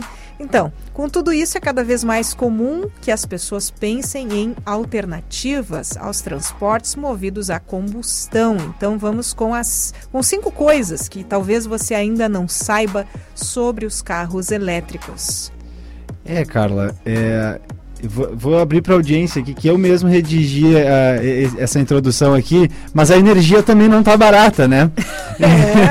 a, a, gasolina tá, tá, só sobe, mas o preço da energia também não tá barato. Então o carro elétrico, assim, se locomover de maneira geral, que não seja pelas nossas próprias pernas, sempre vai custar dinheiro. Uma bicicletinha também pode resolver. Mas é a, é a perna que está movimentando. É a né? perna que está movimentando, exatamente. Não, brincadeiras à parte, vamos lá. Há cinco curiosidades que talvez você não saiba sobre sobre o carro elétrico. Uma delas, o carro elétrico não dá choque.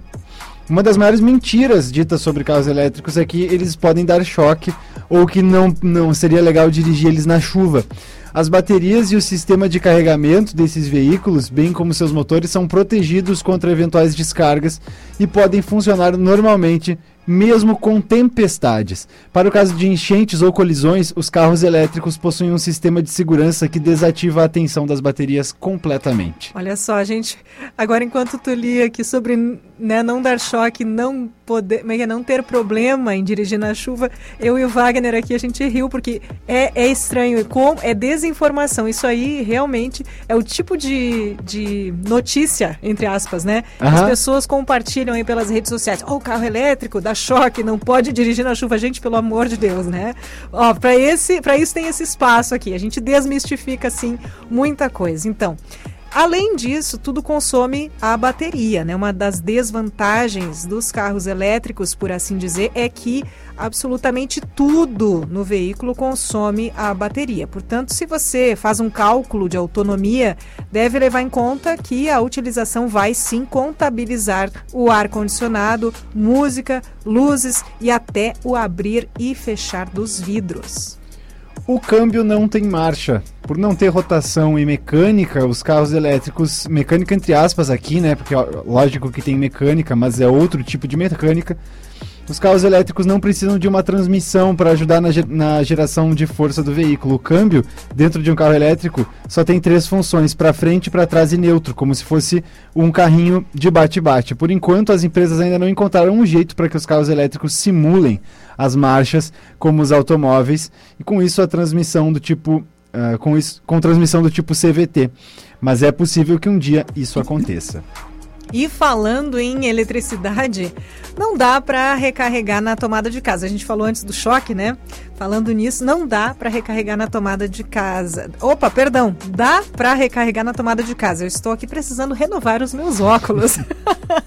Ó, os carros elétricos são compostos por baterias de diferentes tamanhos e capacidades, mas as montadoras trabalham para que você não dependa sempre da infraestrutura da sua cidade para abastecê-lo. Então, retomando eu, uma errata que eu fiz, acabei de, de ler errado aqui, dá para carregar na tomada de casa. Por isso, saiba que se você comprar um veículo elétrico ou híbrido plug-in, será possível carregá-lo na sua casa.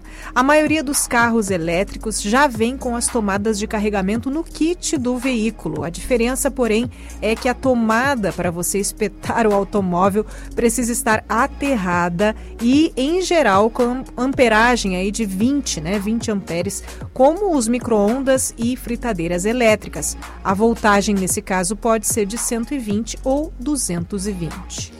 Outra Outro fato aí sobre os carros elétricos é que o torque é imediato. E esse é um dos motivos pelos quais os carros elétricos são extremamente ágeis e gostosos de guiar devido a esse torque que aparece logo quando pisamos no acelerador. Os motores elétricos não possuem uh, rotação e não é necessária a queima de combustível para transferência da força para as rodas. Mesmo com carros menos potentes, como o caso do Renault Zoe, que na sua primeira geração tinha apenas 92 CV de potência uh, e um torque de 22,9, a sensação de dirigir era prazerosa e muito ágil, tudo porque a força do automóvel proporcionava deslocamentos rápidos e imediatos. Então, aqui algumas curiosidades no programa de hoje, né? A gente dava essa notícia é, anteriormente de que estão surgindo leis para, inclusive, é, proibir a fabricação de carros com combustão, né, com motores a combustão. Então os carros elétricos devem ser o futuro mesmo. Exato. A gente falou outro dia aqui sobre com o tempo, né, ao longo de pelo menos mais 10 anos aí à frente, ser é, encerrada né, a produção e mais tarde, se não me engano, ao longo de 20 anos para frente, uhum. proibida a circulação Isso. de carros a combustão. Mas isso, claro, vamos checar essa informação até vamos retomar aqui depois do, da virada do bloco essas datas, mas é interessante também que quem tem o carro antigo pode eventualmente vir a tê-lo considerado aí como relíquia e registrado, podendo seguir a circular. Então também é interessante as pessoas buscarem essa informação. A gente falando aqui, promovendo o carro elétrico, né? Falando dos benefícios, das,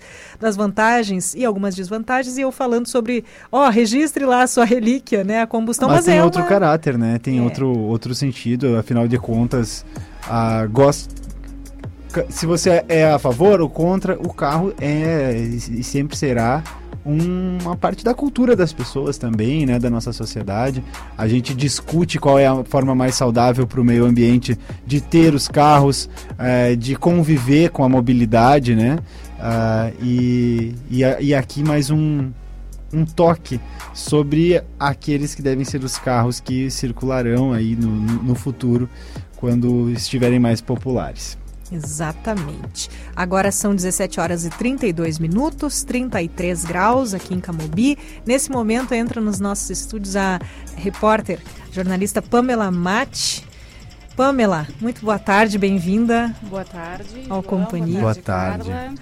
Então, estamos aqui saindo de curiosidades, né? O CDMP. Tema mais ameno, tema né? ameno e a Pamela vem nos trazer uh, informações, as últimas informações sobre quis, né? O, esse júri aí, essa situação toda, esse, que se arrasta nove anos, nove anos já. Quase né? nove anos, né? A tragédia completa nove anos, dia 27 de janeiro. E é, a edição deste fim de semana marcamos que na segunda-feira faltará exatamente um mês para o júri. Esperamos que desta vez saia o júri. Tudo indica que não haverá cancelamento, adiamento. É, como novidade, na verdade as novidades elas vieram se desdobrando ao longo da semana. Foi a divulgação dos lugares para no dia do, do julgamento, é, sendo que foram disponibilizados 56 aos familiares, isso foi um número bastante baixo é, pela avaliação de familiares, de sobreviventes e até das próprias defesas. Se esperava uh, a disponibilidade de mais, mais lugares. Uh, também uma, um financiamento, uma vaquinha coletiva para que alguns desses familiares possam ir até Porto Alegre, porque é deslocamento, acomodação. Depois a gente pode dar o serviço, dizer como ajudar, como fazer depósito ou procurar as pessoas diretamente responsáveis por esse transporte, essa locação em Porto Alegre. Mas é, o, o principal é isso. Amanhã, segunda-feira, 1 de novembro, faltará exatamente um mês para o júri que acontece em Porto Alegre, no Foro Central ou Foro Criminal, dia 1 de dezembro. Júri previsto, segundo o TJ, o Tribunal de Justiça, de 10 a 15 dias. O júri extenso será o júri mais extenso uh, da história do Judiciário Gaúcho. Até então, a gente teve o júri do caso Bernardo, que, se não me engano, foram cinco dias, que, aconteceu na, que ocorreu na comarca de Três Passos. E esse daqui é, deve durar aí até 15 dias, de 10 a 15 dias. É uma dor muito grande. Eu lembro quando aconteceu a tragédia da Kiss, eu estava em Porto Alegre, morando, estudando lá, recebo uma ligação às 8 da manhã de um amigo, Carla, onde tu tá? E a tua irmã. Gente, isso marca a nossa história, marca a nossa cidade de uma forma muito drástica nunca mais a gente, eu pelo menos faço essa leitura, não sei como tu vê, Pamela, eu sei que as tuas temáticas têm esse interesse humano, né, tem esse olhar Bastante. sobre o ser humano, eu não sei como tu vê isso, pela tua própria trajetória, né, como é, ao reportar as histórias de vida, claro. né? Coincidentemente, eu entrei no Diário de Santa Maria em 2013. A época da tragédia, eu era estagiária da prefeitura. Então, eu acompanhei toda as, as, primeiras horas ali do incêndio enquanto estagiária de assessoria de imprensa. Naquele mesmo ano, eu entrei no Diário de Santa Maria, acompanhei todos os capítulos do caso Kiss, desde uh, o indiciamento, uh, a denúncia acolhida pelo, pela Justiça depois que o Ministério Público fez, enfim, todo, eh, foram, 20, foram 28 pessoas indiciadas e restaram quatro no, no banco dos réus. Então, o lado humano sempre foi. A gente costuma dizer que no Diário de Santa Maria que é a nossa principal pauta, é a nossa, é a nossa pauta mais importante, é a tragédia da Boate Kiss, porque fala sobre a nossa história enquanto jornal, o nosso compromisso enquanto jornalista e, e, assim, e, e fala sobre a memória da cidade. É, é, é triste, é, é, é, complicado às vezes a gente viajar para outras cidades, as pessoas agora estão um pouquinho menos, mas até poucos anos, quando se saía principalmente do estado, ah, Santa Maria, a cidade uhum. da, da uhum. boate, sim. Mas acho que é por isso que a gente tem que sempre pautar e ressignificar uh, e homenagear essas pessoas né, que perderam a vida no, no, no, incêndio e sempre lembrar que justiça não é vingança. Então, esse júri ele vai ser, sim, uma resposta, pelo menos à luz da lei.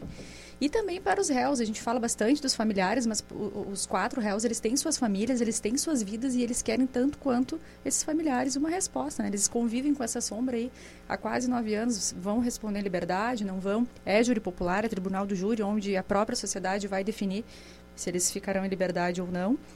Uh, e do ponto de vista humano, sem dúvida.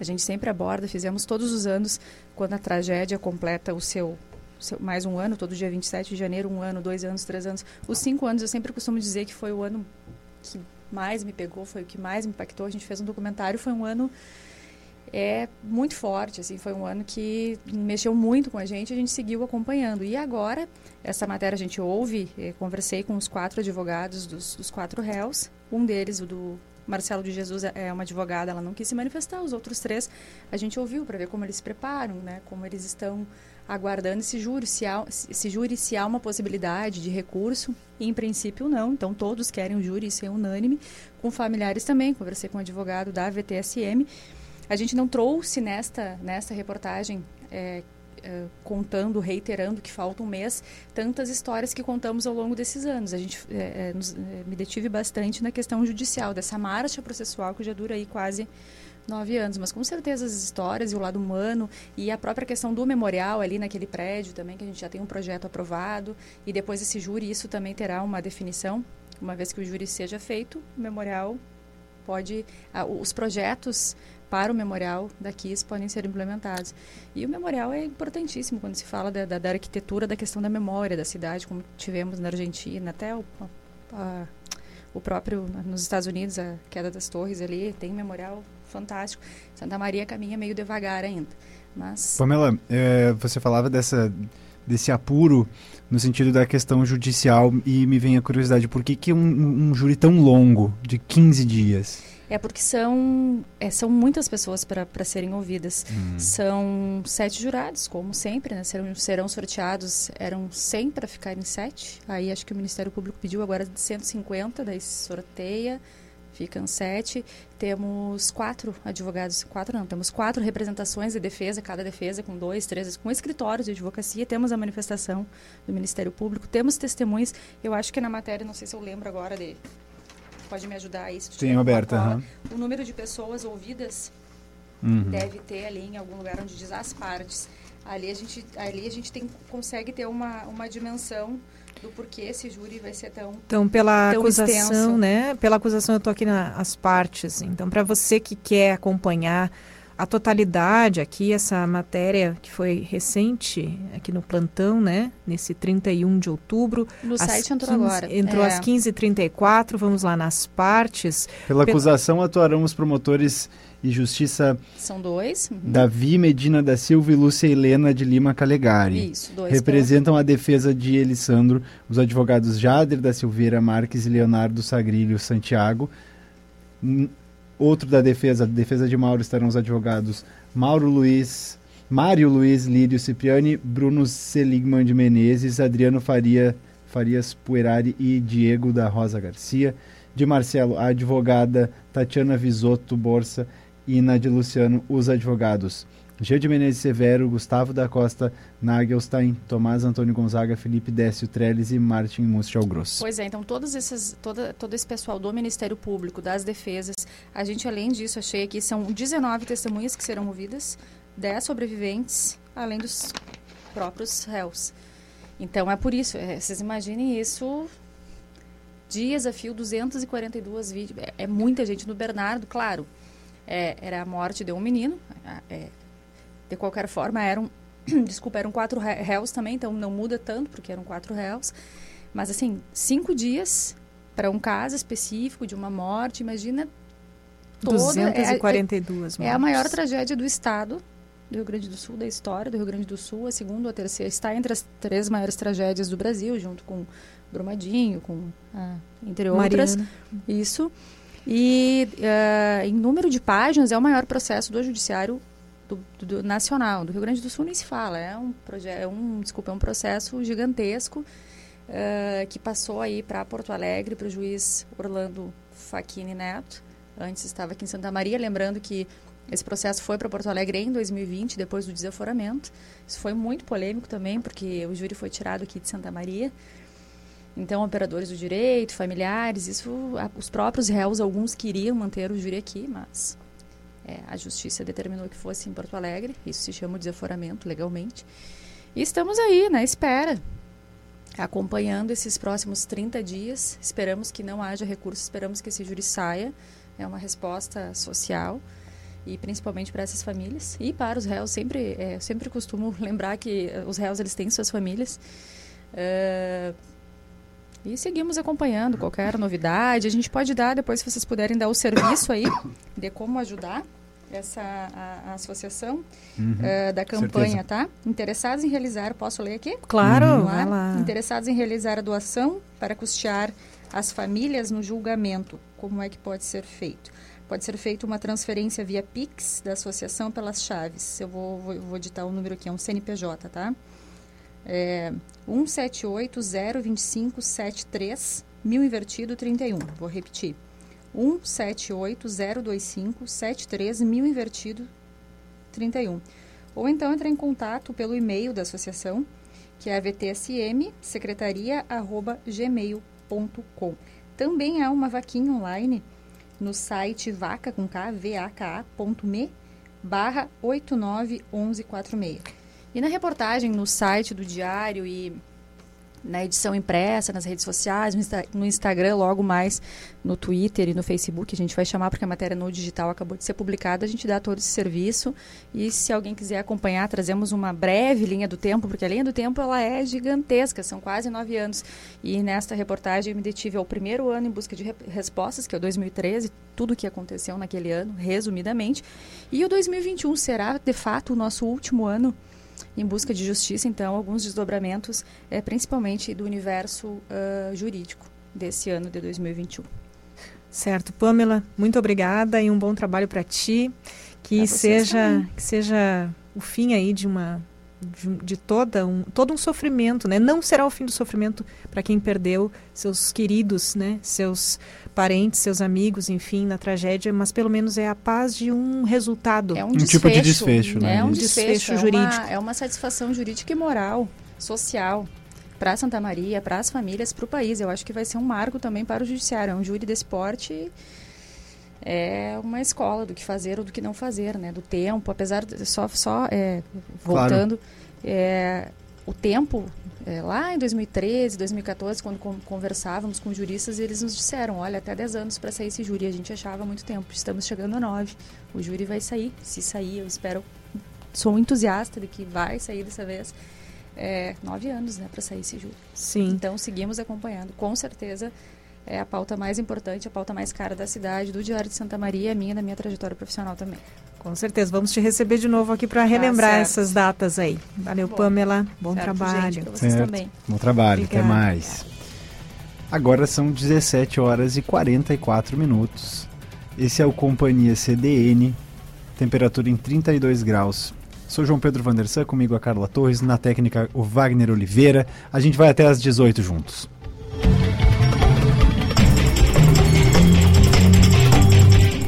Pampeiro. Visite-nos e conheça a nova Volkswagen. Modelos repletos de tecnologia, conectividade, combinados com segurança e desempenho. Surpreenda-se com o Taos, o seu novo SUV W. T-Cross, vencedor do maior comparativo da história da revista Quatro Rodas. E deixe seu coração bater mais forte com os esportivos da linha GTS. Pampeiro, sua concessionária Volkswagen em Santa Maria e região. Rua Serafim Balandro, 1133. Ou baixe o app da Pampeiro para saber mais. No trânsito, sua responsabilidade salva vidas vidas.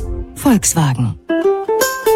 Cuide da saúde de seu pet. Água de qualidade é muito importante. Por isso, a Purifique Santa Maria traz uma super novidade: os purificadores de água para pet. A água do Purifique Pet é livre de cloro, partículas, ferrugem, metais pesados, pesticidas, vermes e bactérias. Seu pet merece beber do melhor. Ele merece o Purifique Pet. Adquira o seu na Avenida Prefeito Evandro Ber 7195 ou acesse as redes sociais Purifique Santa Maria. O prato quando é bom, todo mundo repete. Por isso, o Tour Gastronômico de Santa Maria foi prorrogado. Ou seja, você tem mais alguns dias para aproveitar os sabores do coração do Rio Grande. Até 7 de novembro. São mais de 20 estabelecimentos participantes, com o melhor da cozinha santa mariense e promoções exclusivas. Para saber mais, acesse tursm.com.br.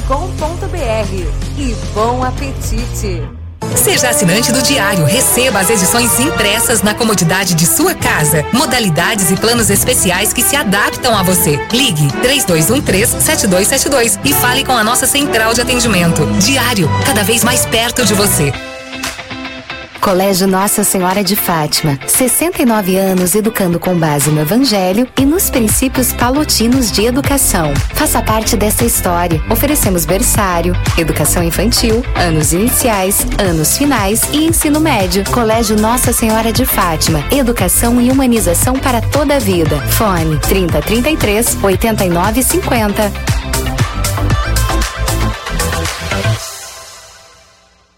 Práticas sustentáveis, ações para um mundo melhor, dicas para evitar o desperdício de alimentos. Tente ir ao mercado no dia de descontos e escolha as frutas da época, que são mais baratas e mais saborosas. Ao invés de comprar a comida pronta, pegue seus ingredientes favoritos e cozinhe em casa. É mais barato e você vai poder temperar do seu jeito. Se sobrar comida, seja criativo. Faça receitas que aproveitem as sobras. O indicado é cozinhar apenas a quantidade certa que será consumida, mas em caso de sobra, congele sempre que que possível. Acompanhe mais dicas na semana que vem ou veja mais práticas sustentáveis no site h2hoje.com. Uma iniciativa Diário, Prefeitura de Santa Maria, Corsã, Evoluir nos Define e Governo do Estado do Rio Grande do Sul. Novas façanhas.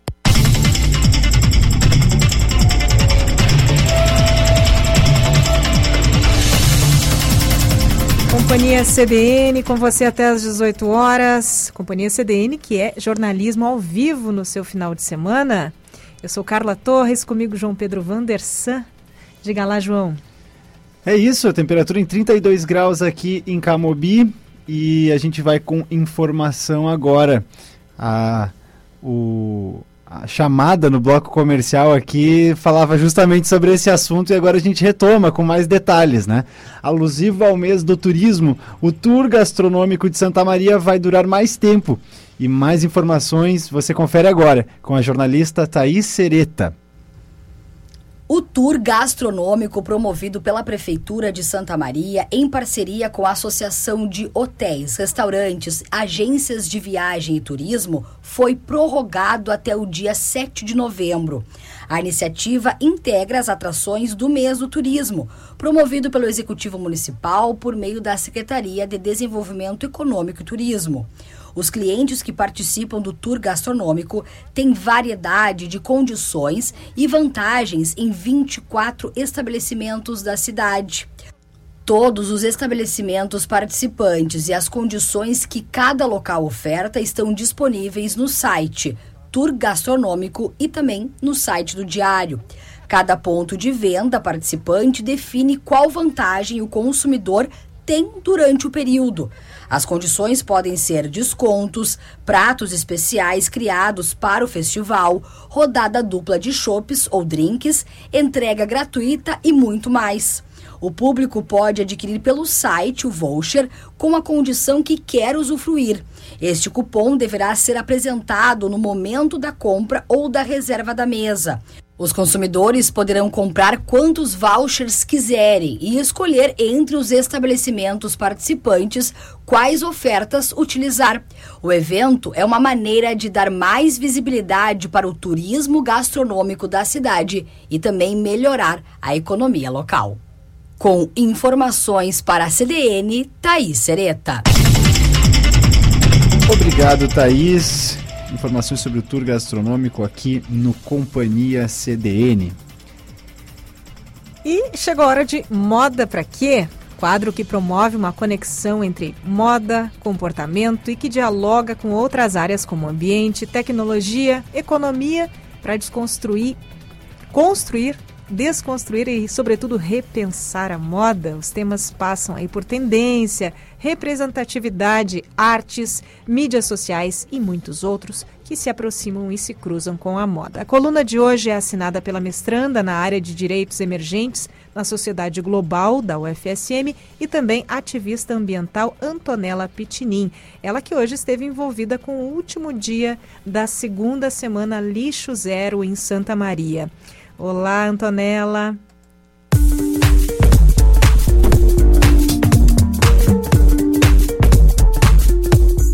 Todo todos conhecemos a famosa Revolução Francesa dos livros de história.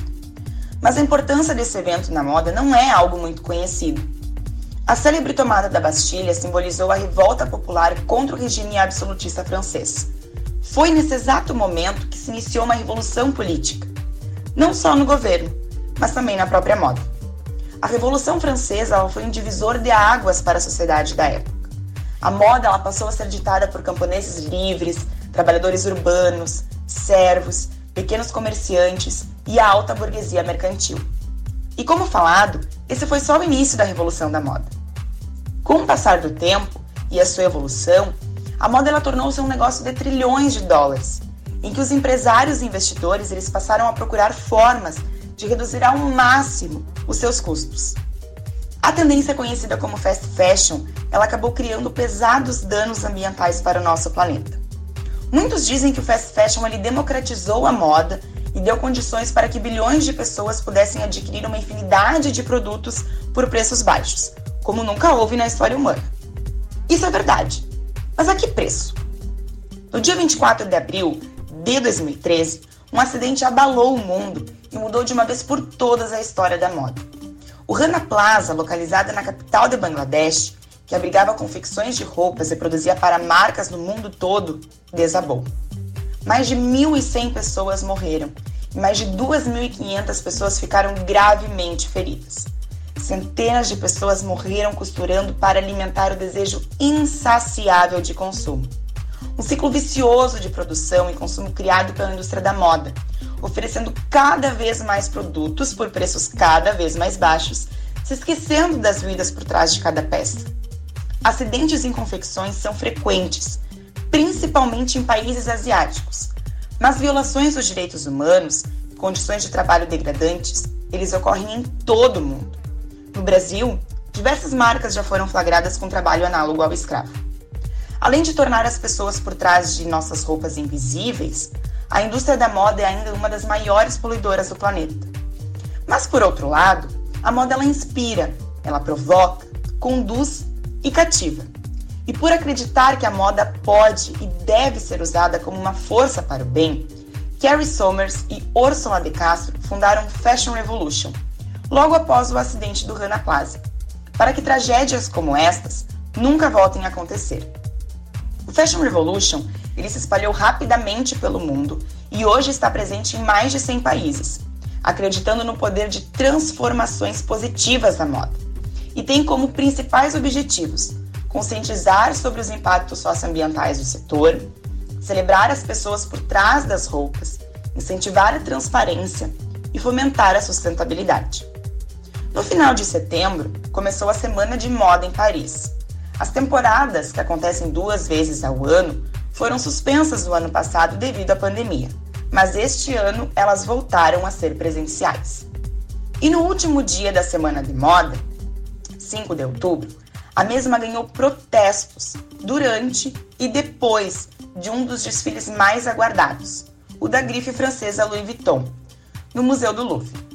Cerca de 30 ativistas invadiram o desfile da marca e fizeram performance na parte externa do museu, para denunciar o impacto da indústria da moda nas mudanças climáticas e também para protestar contra o governo de Emmanuel Macron.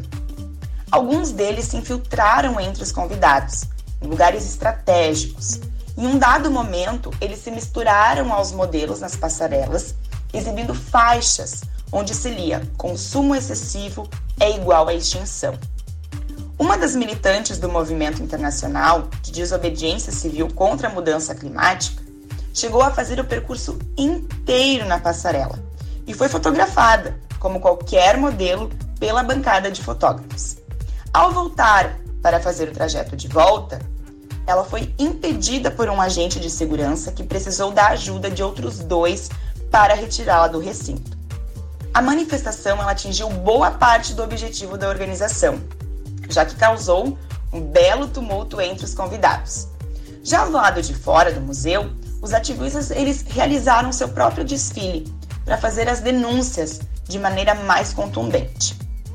Moda é revolução, moda é arte. Estar na moda não significa mais usar uma determinada cor ou um modelo. mas usar o que tenha boas histórias, que fez o bem para quem costurou, para quem usa e para o planeta. Eu sou Antonella Pitinin e você pode me encontrar no arroba Antonella Pitinin no Instagram. Um excelente restinho de domingo e um feriado e semana incrível para todos e todas nós.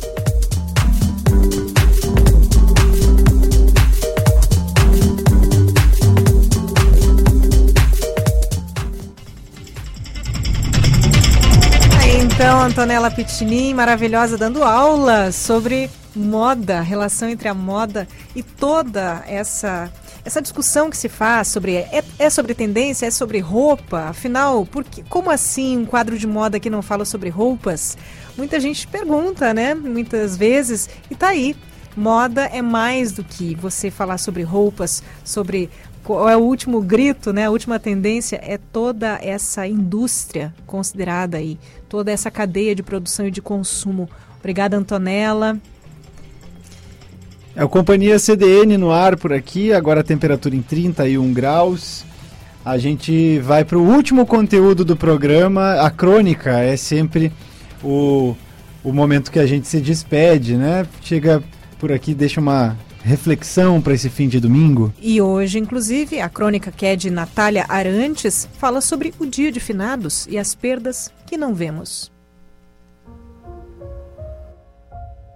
Hoje, dia 31, encerramos o mês de outubro. Este final de outubro e início de novembro é marcado por festas e lembranças. Muitas pessoas estão comemorando Halloween, uma data céltica originária antes do cristianismo, que tinha entre seus propósitos festejar o Dia dos Mortos. Na próxima terça-feira, dia 2, será o Dia dos Finados, uma data também marcada pela lembrança dos que já se foram, porém com uma origem cristã. Eu me recordo de muitos outros dias 2 de novembro durante a minha infância. Era dia de a família se juntar entre baldes, flores e vassouras para visitar o túmulo do meu avô materno, como forma de manter sua última morada física e rezar em sua memória. Eu não conhecia o pai da minha mãe. Ele faleceu muito antes de eu nascer.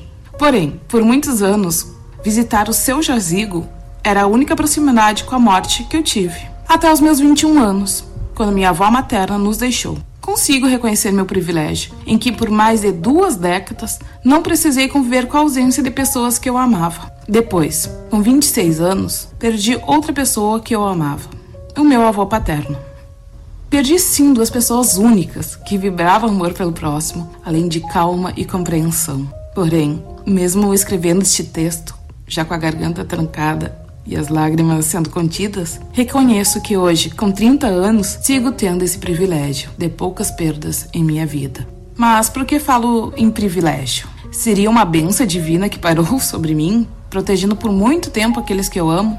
Na verdade, não. Isso se chama privilégio social e de raça. Num país onde o Atlas da Violência de 2021 aponta que negros são 77% dos casos de homicídios, não podemos lidar com a morte como algo que Deus quis. Enquanto o meu medo da morte se limita a doenças ou algum acidente como de trânsito, existe uma população que teme que ela chegue arrebentando sua porta enquanto assiste a novela das nove. Essa mesma população sabe que a morte não chega para uma idade específica. Ela não repara nos anos de vida, se são muitos ou poucos. Para ela, só existe cor e classe.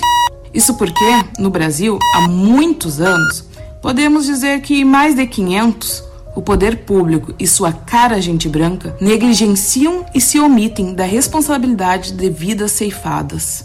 Em 2020, com a chegada da pandemia de Covid-19, a morte se tornou uma realidade a ser temida por todos. Não por acaso. No dia de hoje, o país tem a marca de 608 mil vidas perdidas. Em setembro deste ano, o mapa da desigualdade apontou que entre a população negra, 47,6% das mortes ocorreram por causa do vírus. Já entre a população branca, foram 28,1%. Trago aqui números, mas quem perdeu seus familiares para a Covid trazem em si rostos, lembranças e histórias. Então, nesta véspera de Dia de Finados, proponho que lembramos de nossas pessoas queridas, sem deixar de reconhecer a morte que não vemos, que para nós se tornam apenas números, principalmente que nós, privilegiados na vida e na morte, Olhemos o Dia de Finados de uma forma menos egoísta e mais realista, a fim de exigirmos e fazermos a nossa parte para uma mudança social.